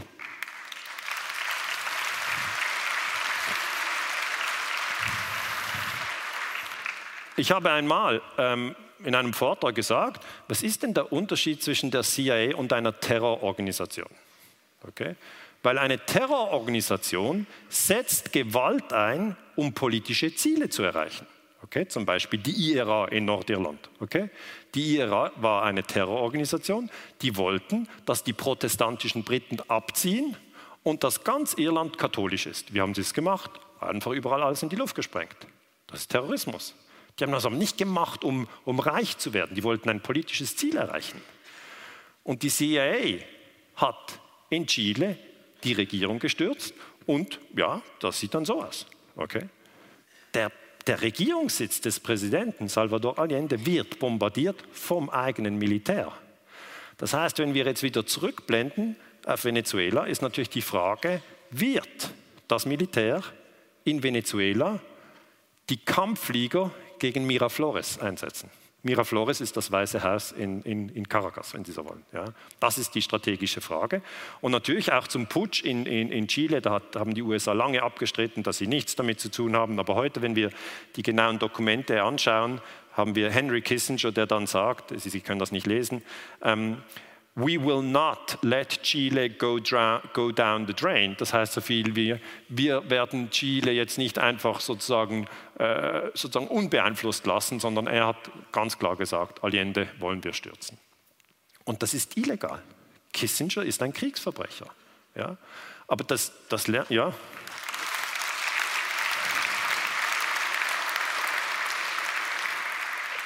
Hier haben Sie Kissinger, Außenminister der USA, und hier haben Sie Pinochet, 1976 in Santiago de Chile. Aber das lernen die Kinder heute gar nicht mehr in der Schule. Die kommen maximal bis zum Zweiten Weltkrieg und dann ist Ende. Ja? Und die ganze Geschichte von 1945 bis heute, das ist eine sehr, sehr wichtige Geschichte, ist eigentlich die Geschichte des amerikanischen Imperialismus, bleibt mehr oder weniger unbekannt. Ja? Und dann fehlt natürlich auch die Information, was hat denn Pinochet gemacht mit Chile? Etwa 3000 3000 äh, bis 38, das ist eine ziemliche Spanne, 38.000, äh, 3000 Morde und 38.000 Fälle von Folter. Das heißt, Pinochet war ein sehr gewalttätiger Diktator. Und mich würde es einfach unglaublich leid tun, wenn jetzt Maduro gestürzt wird und in Venezuela eine Diktatur eingerichtet wird. Das ist immer möglich. Man kann das immer machen. Die CIA hat 1979 im Irak Saddam Hussein installiert. Muss man wissen. Die Leute wissen, was Saddam Hussein, wodurch die CIA installiert? Ja klar. 1980 hat Saddam Hussein den Iran überfallen. Die Leute, was, Iran hat er auch überfallen? Ja, ja, da war ein ganz aktiver Kriegsverbrecher. Nur als er den Iran überfallen hat, war es ja schon ein Verstoß gegen das UNO-Gewaltverbot, aber da wurde er von den NATO-Staaten unterstützt. Er wurde von den USA unterstützt. Und erst als er dann Kuwait überfallen hat, 1990, haben wir gesagt, was machst denn du? Überfällst da Kuwait, hast uns gar nicht gefragt. Und da ähm, wurde dann verurteilt. Das heißt, diese Dinge sind sehr interessant und äh, hier wieder Jean Ziegler, sehr äh, äh äh, guter Kenner von Lateinamerika, hat gesagt, der einzige Unterschied zwischen Chile 73 und Venezuela 19 ist, dass die venezuelanische Armee nicht wie jene in Chile durchsetzt ist von amerikanischen Söldnern. Deshalb wird es in Venezuela nie zu einem erfolgreichen Staatsstreich kommen. Das heißt, wenn ich als Historiker einen Staat anschaue und mich frage, ist es wahrscheinlich, dass die Regierung gestürzt werden kann, zum Beispiel auch in der Türkei, dann muss man immer anschauen, wem dient das Militär. Weil ein Putsch in einem Staat wird nicht durch die Hauskatzen durchgeführt ja? und auch nicht durch die Zebras, okay? sondern es ist immer der Machtapparat. Und der Machtapparat sind die Geheimdienste und das Militär. Und wenn die sich gegen die Regierung wenden, dann ist Ende Feuer. Das heißt, das ist das Entscheidende. Ähm, und ähm, jetzt ist natürlich die Frage, im konkreten Moment, wo wir über Venezuela sprechen, wird sich das Militär gegen Maduro wenden oder nicht? Eher nicht, hat man den Eindruck, aber man weiß es nicht. In Chile war es so, dass ein hochrangiger General sich gegen diesen Putschversuch gewendet hat und den hat man äh, erschossen. Okay? Das heißt, dann werden auch die Reihen unter dem Militär zuerst äh, gesäubert. Hier Venezuela, Maduro kennt die Sache natürlich, ähm, sagt, die Armee steht loyal hinter mir und dann bringt er diese Bilder. Das ist auch Kommunikation nach außen, die sagt so viel wie Guaido, du hast keine Chance, die Generäle stehen hinter mir. Aber Guaido wird natürlich versuchen, einige Generäle auf seine Seite zu ziehen. Und das ist das Machtspiel. Maduro sagte, es gibt einen Bürgerkrieg, falls die Amerikaner intervenieren. Er sagt, alles hängt jetzt davon ab, des Wahnsinns und der Aggressivität des nördlichen Imperiums und seinen westlichen Verbündeten. Ähm, wenn die USA eingreifen würden, werde Trump seine Hände mit Blut besudeln. Das heißt, es ist nicht so, dass wenn Guaido einen Teil des Militärs hinter sich scharen kann, dass er dann in einer Woche oder in zwei Wochen die Sache äh, für sich entscheiden kann, sondern dann haben sie das Gleiche wie in Syrien. Okay? In Syrien haben sie einen lang anhaltenden Bürgerkrieg, der aber von außen immer befeuert wurde. Die USA haben versucht, alle Gegner von Assad zu bewaffnen. Und natürlich werden die Russen dann dagegenhalten und das erinnert mich wieder an die Kuba-Krise. Wer erinnert sich an die Kuba-Krise 1962? Dann haben dann die Russen irgendwann gesagt, äh, jetzt reicht's, ihr könnt hier Fidel nicht stürzen und haben Atomraketen in Kuba positioniert, also 1962. Ich sage immer, das ist für die 15- bis 25-Jährigen schon lange her. Ich kann es vielleicht so erklären, damals gab es noch keine Smartphones und auch kein EasyJet, ähm, Klammer geschlossen. Und es, die Welt ja, kam fast an einen nuklearen Krieg. Das war richtig gefährlich. In Syrien war es dann so, dass die Russen Assad gestützt haben. Die Amerikaner konnten ihn darum nicht stürzen. Aber da müssen Sie anschauen, Syrien liegt ziemlich nahe bei Moskau. Hingegen Caracas liegt ziemlich weit weg von Moskau. Okay. Das heißt, wenn Sie jetzt das Heimspiel, Auswärtsspiel Metapher nehmen vom Fußball, ist das eher Heimspiel für die USA und Syrien war eher Heimspiel für Moskau. Und so läuft die internationale Geostrategie. Man, man schaut die Distanz in Kilometer zum stärksten Verbündeten an. Und äh, Maduro ist natürlich ziemlich weit weg. Die lokalen Verbündeten wie Kuba sind nicht extrem stark, auch Bolivien nicht sehr extrem stark. Der Vergleich. Ähm, die USA hat die Invasion in Kuba gemacht 1961. Damals wollte man äh, Fidel Castro stürzen. Ich kann einfach aus dieser historischen Forschung Ihnen erklären, was möglich wäre, wenn Sie jetzt ein böser General wären in den USA. Sie könnten Exil-Venezuelaner rekrutieren. Das hat man in Kuba gemacht. Man hat in Florida Exil-Kubaner rekrutiert. Dann bewaffnet man die, gibt ihnen ein Schiff und noch ein Schiff und dann machen die die Invasion, landen dann, kann man machen, oder sie sickern über die Grenze von Kolumbien ein. Diese ganzen Techniken, die kennt man auch im syrischen Bürgerkrieg, hat man alle Gegner von Assad bewaffnet und hat sie einfach einsickern lassen. Man hat übrigens Waffen genommen aus dem Libyenkrieg, wo man Gaddafi zuerst getötet hat, dann hat man die Waffen über die Türkei in den syrischen Krieg äh, einsickern lassen. Das ist heute bekannt, also wir wissen, wie verdeckte Kriegsführung funktioniert und mir würde es einfach persönlich sehr, sehr leid tun, das jetzt in Venezuela noch zum 500. Mal nochmal zu studieren.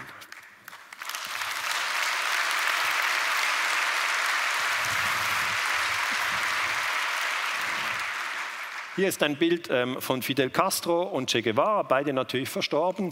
Aber Sie äh, wissen, okay, die CIA will uns stürzen. Und wie hat die CIA das gemacht? Sie haben eben Exil-Kubaner rekrutiert in Florida, haben diese dann trainiert, haben die Invasion gemacht im April 61, das ist die sogenannte Schweinebucht-Invasion.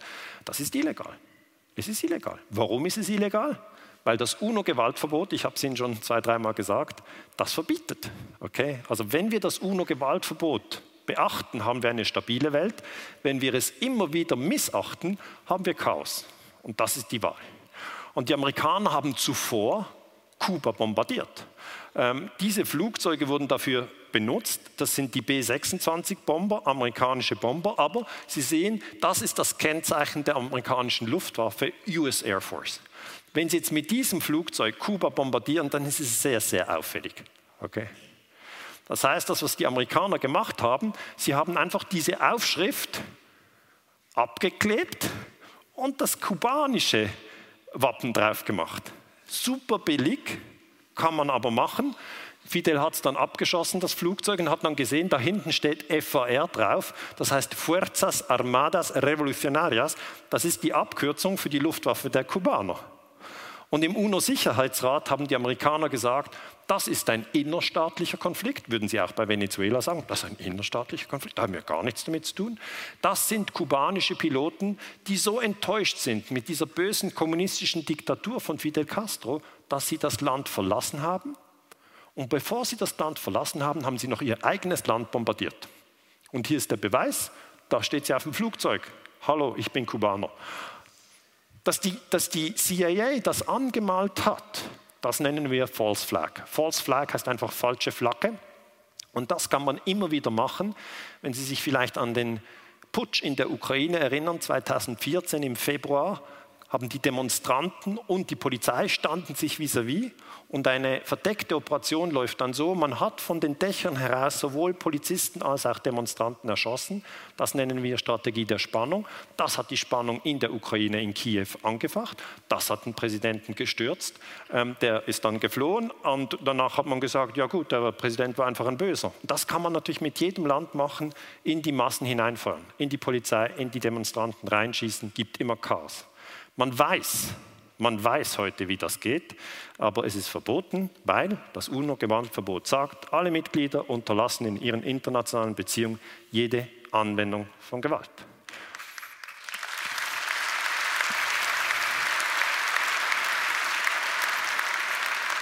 Wenn ich, diese, wenn ich Ihnen diese Dinge erkläre, wie verdeckte Kriegsführung funktioniert, ist das nicht als Anleitung gedacht. Ja?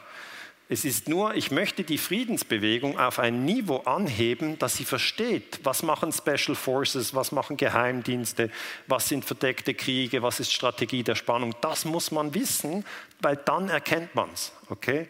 All andere Wappen verwenden, einsickern, stürzen, Militär unterwandern. Das sind die normalen Techniken. Es gibt da nicht 5000 Techniken. Irgendwann kennen Sie diese Techniken. Und dann müsste man da immer mit der roten Karte wie im Fußball immer sagen, stopp, illegal. Weil wir Menschen wissen heute sehr genau, wie man etwas kaputt macht. Okay, das ist sehr einfach, wie wenn Sie einen Teller haben oder ein Glas. Sie schmeißen es auf den Boden, in einer Sekunde ist es kaputt. Aber dann müssen Sie mal denselben Teller wieder zusammenbringen. Ja, schwierig. Schwierig. Dann leimen sie, sieht schlecht aus. Ja, aber das ist doch, was wir jetzt immer machen. Was hatten die NATO in Afghanistan gemacht? Alles kaputt. Was haben die denn im Irak gemacht? Alles kaputt. Was haben die denn in Libyen gemacht? Alles kaputt. Also wenn man mal hingeht und fragt, was ist denn Ihr Leistungsausweis? Oder wenn Sie einen Zug bauen zum Beispiel, ich bin Zugbauer, ja, zeigen Sie mal Ihr Zug. Wenn das ein NATO-Zug wäre, der wäre alles kaputt, der würde aber keinen Meter fahren. Das ist der Leistungsausweis der USA in diesen Ländern, wo sie interveniert haben. Alles kaputt, die Leute traumatisiert. In Serbien hat man noch depleted Uranium eingesetzt, das ist abgereichte Uranmunition, die Krebsraten gehen rauf. Das geht einfach nicht, Leute, das geht nicht, man darf das nicht tun.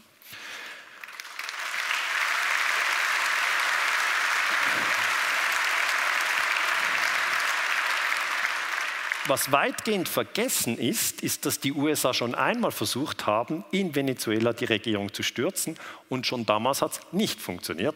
Das war im Jahr 2002. Wenn die Leute sagen, was hat man schon mal versucht, Maduro zu stürzen? Nein, das war sein Vorgänger, das war Chavez. Okay? Die USA haben versucht, in Venezuela Hugo Chavez zu stürzen. Das ist der Mann, Hugo Chavez. Er kam 98 an die Macht. Okay? Also vor mehr als 20 Jahren kam in Venezuela Hugo Chavez an die Macht. Er gewinnt die Wahlen und für mich ist er ein Mann, der sich für die Unterschicht eingesetzt hat. Er hat sich für die Armen eingesetzt. Natürlich kann man sagen, er hat gleich sehr, sehr viel Geld sozusagen für die Armen ausgegeben. Er hätte noch ein bisschen auf der Seite behalten müssen für harte Zeiten und so. Kann man ihm vorwerfen. Ja? Aber er hat sofort das Geld aus dem Verkauf des Erdöls an, an, die Armen weitergegeben. Schulen gebaut, Krankenhäuser, all diese Dinge, die eigentlich sinnvoll sind. Und die USA fanden das eigentlich nicht toll, ähm, weil sie haben gesagt, wenn der sozusagen das Beispiel macht für ganz Lateinamerika, äh, dann haben wir bald ein Problem mit unseren Investitionen. Also hat die Gewinne aus dem Erdölgeschäft in die Sozialprogramme äh, gepusht. Lebensstandard vieler Venezuelaner ist gestiegen und dann wurde er populär. Und am, 6., äh, äh, am 3. Dezember 06 wird er als Präsident wiedergewählt. Aber jetzt noch mal kurz zum Putsch. 2002, April, jetzt ist ja 1. April, das war 11. April, hat sich Pedro Carmona in Venezuela ähm, im Miraflores-Palast selber zum Präsident äh, erklärt. Also die Nummer ist eine alte Nummer. Ich bin jetzt Präsident. Okay, ähm, äh, und er lässt Chavez festnehmen. Und damals war Bush im Amt. Das heißt, sie haben gar nicht so einen großen Unterschied zwischen Bush, Obama und Trump. Sie alle dienen den imperialen Interessen der USA und das ist eigentlich die globale Vorherrschaft abzusichern und äh, Herausforderer abzuräumen. Das ist relativ konstant. Aber dann haben Millionen von Menschen demonstriert. Und dann schon am 13. April, also nach zwei Tagen, war dieser Putsch gescheitert. Carmona musste fliehen und Chavez zog wieder in den Regierungssitz Miraflores ein. Also das wäre auch eine Möglichkeit, dass das passiert, dass Guaido den Miraflores-Palast erringt, aber die Bevölkerung das Land lahmlegt. Ist auch möglich. Wir wissen es nicht. Ich entwickle verschiedene Szenarien, wir wissen es nicht. Als dann Hugo Chavez 2013 an Krebs stirbt, übernimmt Maduro das Amt und er gewinnt die äh, Präsidentschaftswahl April 2013. Und Maduro fühlt sich eigentlich als als, als Nachfolger von Chavez. Er fühlt sich auch diesen sozialen Programmen verpflichtet. Natürlich gibt es Korruption. Das ist so. Das gibt es eigentlich überall, muss ich leider sagen. Aber es gibt Korruption nur für die Reichen oder dann Korruption, äh, sozusagen, dass auch die Armen äh, sozusagen unterstützt werden. Und Chavez und Maduro sind sicher zwei in Venezuela, die sich für die Unterschicht eingesetzt haben. Das wird hier wenig thematisiert, aber es ist so.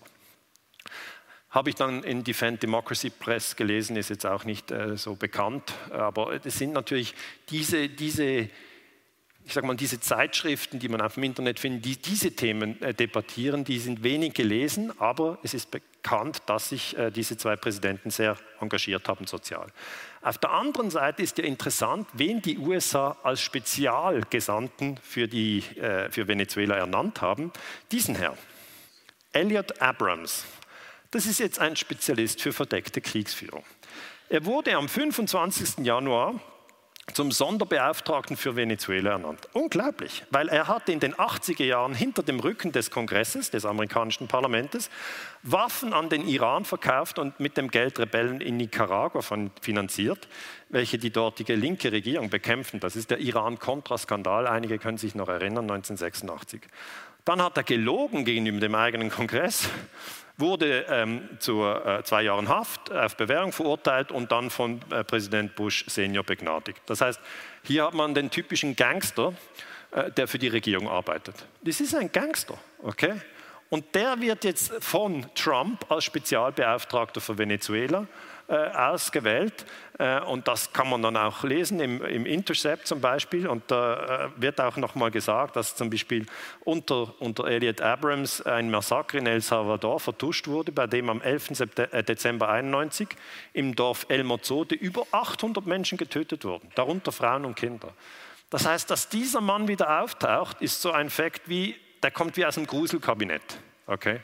Was will jetzt, so wie die Welt braucht äh, das eigentlich nicht. Ja, also es gibt natürlich Leute, die lügen und täuschen und töten, aber äh, dass jetzt dieser Mann äh, sozusagen für Venezuela auserkoren wird, ist ein schlechtes Signal. Er wurde, er wurde dann, als er vom amerikanischen Parlament befragt wurde, ähm, von der Abgeordneten Ilhan Omar links im Bild zu seiner Rolle im US-Massaker in El Salvador befragt kann man auf C-SPAN anschauen. C-SPAN ist ein, ein TV-Kanal in den USA.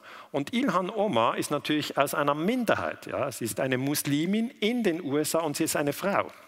Und Sie werden sehen, dass immer die Minderheiten sehr sensibel sind, ja, wenn an anderen Orten Unrecht geschieht, weil sie selber schon Unrecht erfahren haben. Und sie befragt ihn sehr kritisch und sagt, äh, äh Sie haben ja auch schon äh, verschiedene Dinge vertuscht und dann macht er so äh, genervt ja, und sagt, ja, Sie haben keine Ahnung überhaupt, ich fördere die Demokratie. Das ist immer das gleiche Spiel. Jetzt müssen Sie aber wissen, und jetzt komme ich langsam zum Schluss, dass es an verschiedenen Orten der Welt Proteste gibt gegen diesen Putsch. Also zum Beispiel in Deutschland am 16. Februar gab es eine Demonstration in Hamburg, gegen den Putschversuch in Venezuela. Gringos go home. Es lebe die bolivarische Revolution in Venezuela. Ähm, Trump, Pence, Bolton, Merkel, Maas, Macron no passaran. Das heißt, es gibt Leute, die sagen, wir wollen das nicht. Weil hier ist wirklich ein ganz unnötiger Konflikt, der, der, der losgetreten wird. Man könnte die Leute in Venezuela einfach in Ruhe lassen. Ja? Die Sanktionen aufheben und schauen, ob die ein menschenwürdiges Leben hinbekommen. Und ich denke, dann wären die Chancen größer, als wenn man sie unter Sanktionen setzt und dann schaut, äh, wie das lang, langsam zerfällt. Und dann hat man natürlich wieder Flüchtlinge und sagen wir, wo kommen die Flüchtlinge her? Ja, selber produziert. Schau doch, was du genau die ganze Zeit gemacht hast. Das heißt, diese Demonstration, ja.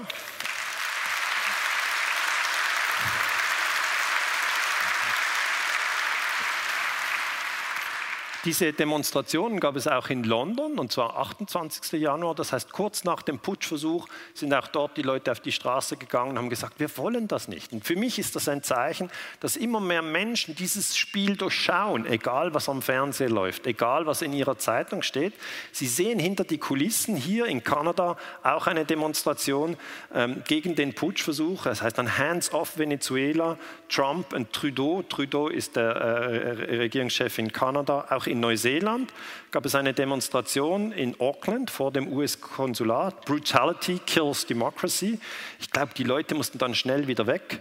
Äh, Stand-up, oder? Sie wollten einfach, dass sozusagen diese, dieser Putsch nicht stattfindet. Und in den USA hat Noam Chomsky, ein, ein meiner Meinung nach sehr, sehr guter Intellektueller, ich habe ihn mal äh, getroffen am Boston, am MIT, die USA und ihre Alliierten sollten aufhören, die Gewalt in Venezuela zu fördern, indem sie auf einen Regierungssturz drängen.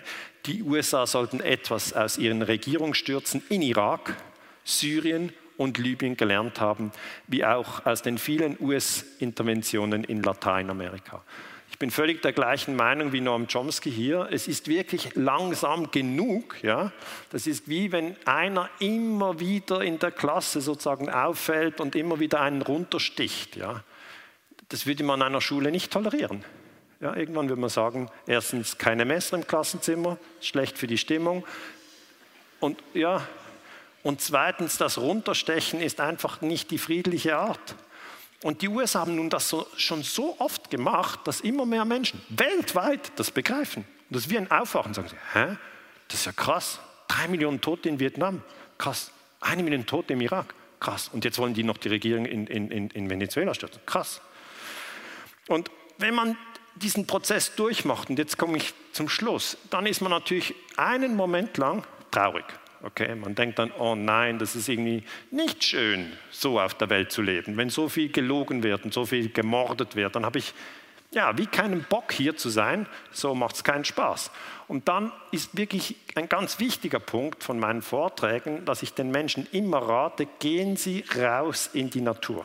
Okay, es ist wirklich wichtig, weil in der Natur können Sie sich wieder ausbalancieren. Ja? Wenn Sie sozusagen dauernd vor dem Computer sitzen und dort Videos zum Thema Krieg und Terror schauen, dann haben Sie nach äh, fünf Wochen eine Depression. Okay? Und das hilft niemandem. Die Leute sagen, ich bin in der Friedensbewegung, ich muss alles wissen. Nein, Sie müssen in erster Linie gesund und fröhlich sein. Dann, ja.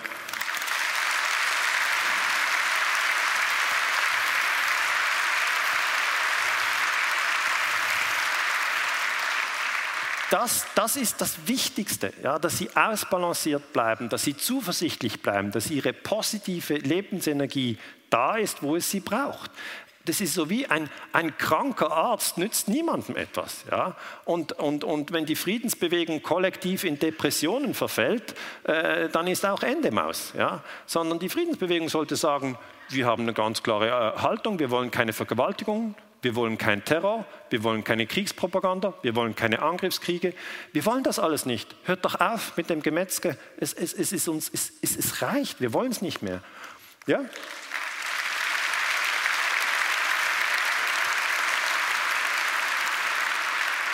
Und wir haben auch wirklich gute Argumente. Sie können dann sagen, das Gewaltverbot respektieren. Ja? Das ist wichtig. Und darum darf man die Regierung in Venezuela nicht stürzen.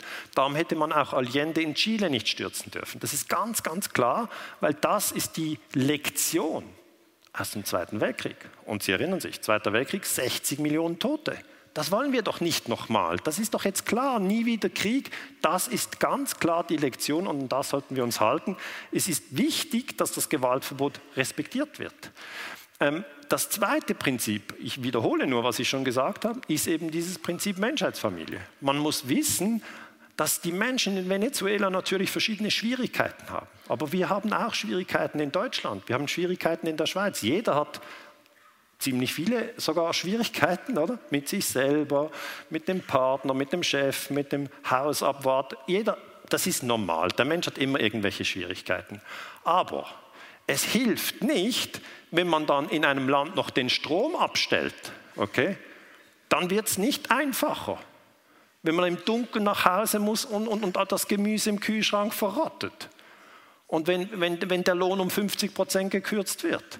Und wenn ein Embargo den Import von Nachschub, Medikamenten verunmöglicht, wenn Ersatzteile fehlen und Sie können eine Maschine nicht reparieren, das hilft nicht. Das heißt, wir sollten die Menschheitsfamilie als Familie betrachten und keine Spaltung nach Religion, Nation oder Hautfarbe zulassen. Das ist ganz wichtig.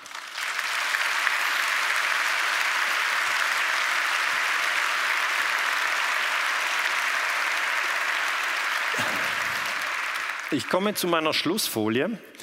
Ähm, das ist meine Lieblingsfolie, weil die Leute fragen mich, Herr Ganser, wie halten Sie das eigentlich aus? Auf der einen Seite studieren Sie immer dieses ganze Gräuelzeugs, also wie der eine den anderen umgebracht hat und wie man das dann versteckt hat und so, und das im, im Maßstab Millionen. Und, und, auf der anderen Seite hat man den Eindruck, Ihnen geht's gut. Und es ist so, mir geht's gut. Und ich kann auch erklären, wie ich das mache. Ich praktiziere aktiv Achtsamkeitstraining. Und Achtsamkeit bedeutet, ich beobachte meine eigenen Gedanken und meine eigenen Gefühle. Jetzt jeder hier im Raum wird zugeben, dass er Gedanken hat und dass er Gefühle hat. Das hat jeder, das wissen wir. Aber diese Gedanken und die Gefühle, die treten manchmal auf und dann sind sie wieder weg und dann kommt ein anderer Gedanke, dann kommt wieder ein neuer Gedanke, ein anderes Gefühl. Oft ist das sehr chaotisch. Ja? Und man weiß oft noch nicht, was man in einer Minute denken wird. Können Sie selber beobachten, ob das bei Ihnen so ist, dass man selber überrascht ist, was man wieder denkt. Ja, es ist, also es ist kein Vorwurf. Ja. Ich sage einfach, das geht vielen so, dass sie Verschiedenes denken und ein Teil davon tut ihnen nicht gut. Sie denken es aber trotzdem, hoffen, dass es ihnen dann besser geht. Nützt aber nichts, geht immer noch schlecht, weil diese Gedanken, diese dauernd ratternden Gedanken eigentlich dieses Gefühl von Unwohlsein erzeugen. Und dann gibt es diesen Trick, dass man irgendwann erkennt, ich bin nicht meine Gedanken. Für mich war das wie eine Überraschung. Ja. Ich habe mich so stark mit meinen Gedanken identifiziert, dass der Moment, dass ich gemerkt habe, ich bin nicht meine Gedanken, war wirklich so eine kleine Identitätskrise. Was bin ich dann? Bin ich dann noch was? Ist dann aus die Maus? Nein. Wenn Sie erkennen, dass Sie das Bewusstsein sind, in dem Gedanken und Gefühle aufsteigen, aber nicht die Gedanken und die Gefühle, dann ist es das ist ein Quantensprung. Weil dann beobachten Sie Ihre Gedanken und Gefühle spielerisch. Sie beobachten sie. Und dann kommt der folgende Trick. Glauben Sie nicht alles, was Sie denken. Das ist wichtig.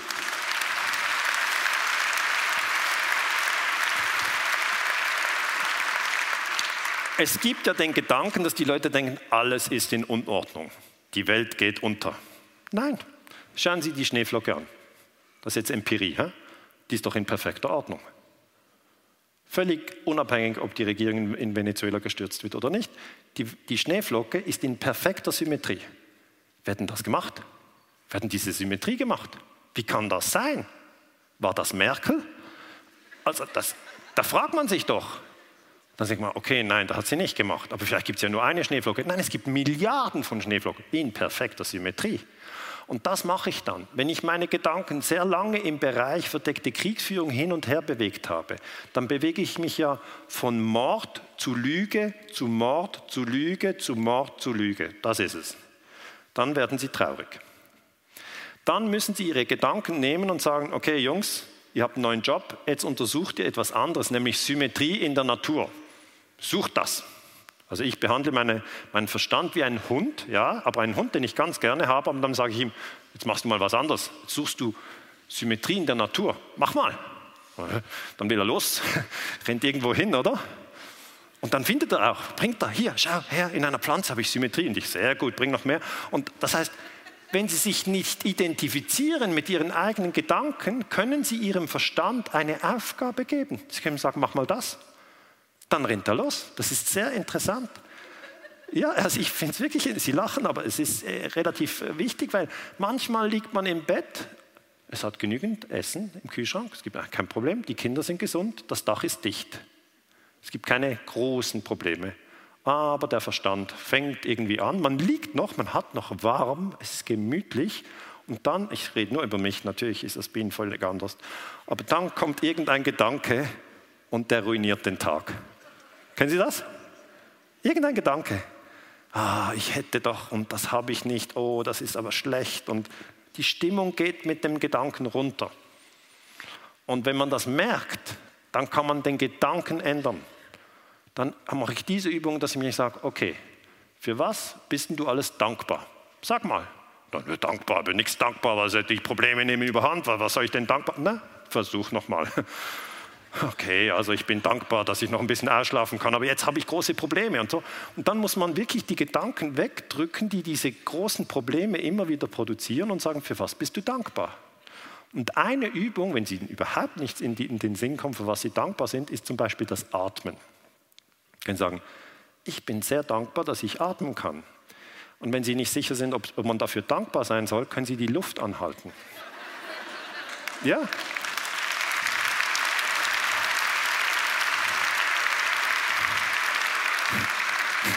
Weil es ist wirklich lustig. Die ersten paar Sekunden ist man noch so richtig sauer und denkt, atmen, ist ja kein Problem, ich habe da ganz andere Sorgen. Und dann, so nach 20 Sekunden ist so, okay, nein, Atmen ist wichtig und so, ist schon wichtig. Und ja, nee, na klar, ich bin dankbar fürs Atmen und so. Und dann nach einer halben Minute merkt man, jetzt muss ich unbedingt wieder atmen. Es gibt nichts Wichtigeres als mein nächster Atemzug. Und dann sagen wir, ja, mach mal länger, mach mal eine Minute, mach mal zwei, kannst du das? Immer groß die Röhre und so, aber mach mal. Und dann dreht der Verstand um. Da merkt er wieder, okay, okay, okay, das Problem mit dem E-Mail, das ich letzte Woche nicht geschrieben habe, ist nicht so wichtig. Ich bin sehr dankbar, dass ich atmen kann. Und dann drehen Sie den ganzen Reflex um. Also ich habe mal ein Jahr kalt geduscht. Das ist auch sehr interessant. Das ist eine Achtsamkeitsübung. Ich habe mir einfach gesagt, nur kalt. Haare waschen, alles kalt. Sie haben ja bei der Dusche gibt es immer diese warm und kalt. Und das war mein, mein Trick. Ich habe einfach mir gesagt, das mache ich jetzt. Und die Idee war, ich will meine Gedanken und Gefühle beobachten. Okay? Wenn Sie nackt unter der Dusche stehen, ist der Vorteil, dass sie niemandem die Schuld geben können. Weil sonst ist immer die Mutter, ich hatte schlechte Erziehung, meine Eltern, schwierige Kindheit oder hier ist es auch schwierig, der Chef, der nervt, mein Lohn zu tief, das Auto in Reparatur, die Freundin nervt, immer irgendwelche Sorgen, die Kinder machen nicht das, was ich will oder immer irgendetwas. Ja, aber wenn Sie nackt in der Dusche sind, wer sind sonst da? Sind ja nur Sie und Ihre Gedanken. Und dann beobachten Sie die Gedanken. Die drehen voll ab. Bei, ja, bei mir war das so, ich war das Wasser hier, ich noch ein bisschen vorne dran und dann die Gedanken. Daniele, das machst du nicht wirklich. Und ich, doch, das mache ich jetzt. Was soll denn das? Und ich, das ist eine Achtsamkeitsübung. Und dann merken Sie, Ihr Verstand kann zwei Positionen gleichzeitig einnehmen. Sehr interessant. Sie haben das, den Mund geschlossen und es redet. Ja, sehr interessant müssen über sich selber beobachten, ist ganz lustig. Weil dann, die eine Stimme hat gesagt, nee, gibt es da kein Buch dazu? Und ich, nein, doch, gibt schon, ich mache das aber als Übung. Und die andere Seite macht, was für eine Scheißübung hast du dir da überlegt? Und ich, das mache ich ein Jahr. Was, ein Jahr? Bist du bescheuert? Und, und es, ja.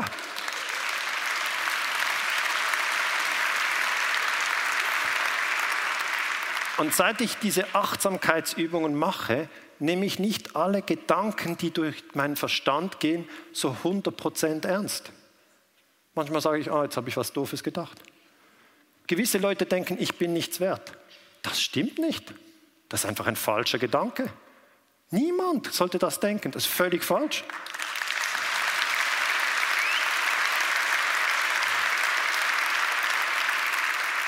Und denken Sie nicht, dass das nur Kleinigkeiten sind, das hat massive Auswirkungen, massive Auswirkungen.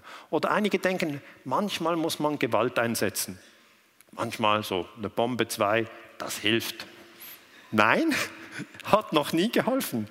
Gewalt in der, in der, in der Beziehung, schlecht. Wenn die, wenn die Frau den Mann vergiftet wegen einem Konflikt, schlecht. Ja, ist so. Bleiben wir doch konkret. Oder der Mann mit der Axt die Frau erschlägt, schlecht.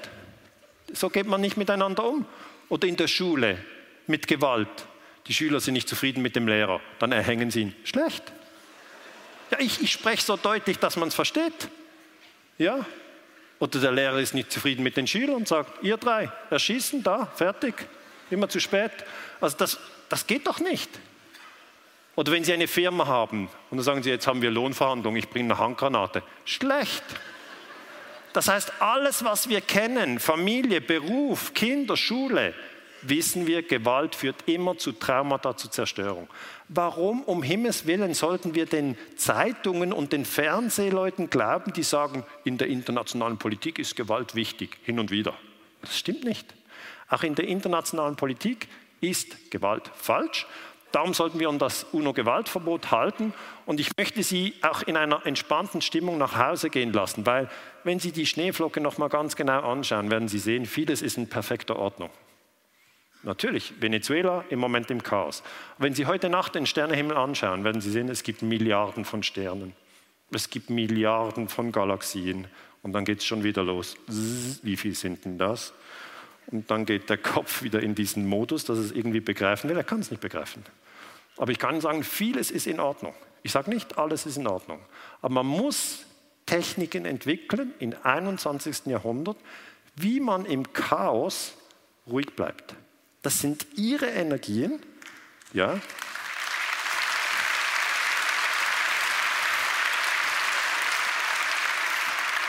Und für mich ist eben das Achtsamkeitstraining diese Technik, ruhig zu bleiben. Vielleicht noch ganz zum Schluss. Jemand hat mir gesagt, kalt duschen, ne, ist nicht mein Ding. Gibt es noch eine andere Übung? Ja, im Straßenverkehr. Im Straßenverkehr ist es doch so, dass man manchmal Gedanken hat und Gefühle. Ich lasse mal so stehen. Ja. Ich nehme nur mich als Beispiel, aber jeder soll sich selber beobachten. Ich bin so der unruhige Typ. Ja. Ich will immer, geht mal weg, ich muss vor, ich habe es super dringend eilig. Und dann fahre ich so und dann steht jemand vor mir und der fährt irgendwie meiner Meinung nach zu langsam. Und dann rege ich mich auf und denke, Mann, wie, wie, langsam fährt denn der hier?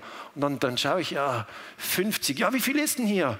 Ah, 50. Ja, trotzdem. Das heißt, sie haben manchmal einfach Gefühle und Gedanken, die schon so gepolt sind, dass sie einfach jetzt sauer sein wollen und dann sind sie auch sauer. Und der Trick ist, dass sie dann das einfach beobachten.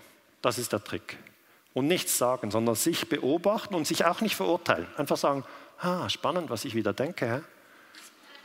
Ah, spannend, was sich da wieder anfühlt. Und dann werden Sie sehen, die Gedanken und die Gefühle, die kommen wie Wolken. Die sind nicht beständig. Sie wissen ja gar nicht, was Sie zwei Stunden später sich aufregen. Das ist dann die Überraschung. Und, ja, und diese Achtsamkeit hilft mir sehr. Und darum wünsche ich Ihnen von meiner Seite viel Achtsamkeit. Ich möchte Ihnen auch herzlich danken, dass Sie gekommen sind. Bleiben Sie friedlich, bleiben Sie zuversichtlich. Ich werde gerne draußen noch Bücher signieren. Vielen Dank und tschüss.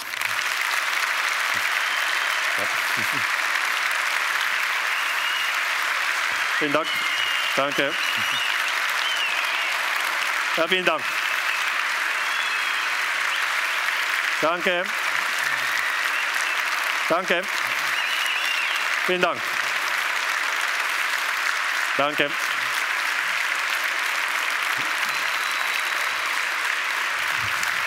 Tschüss.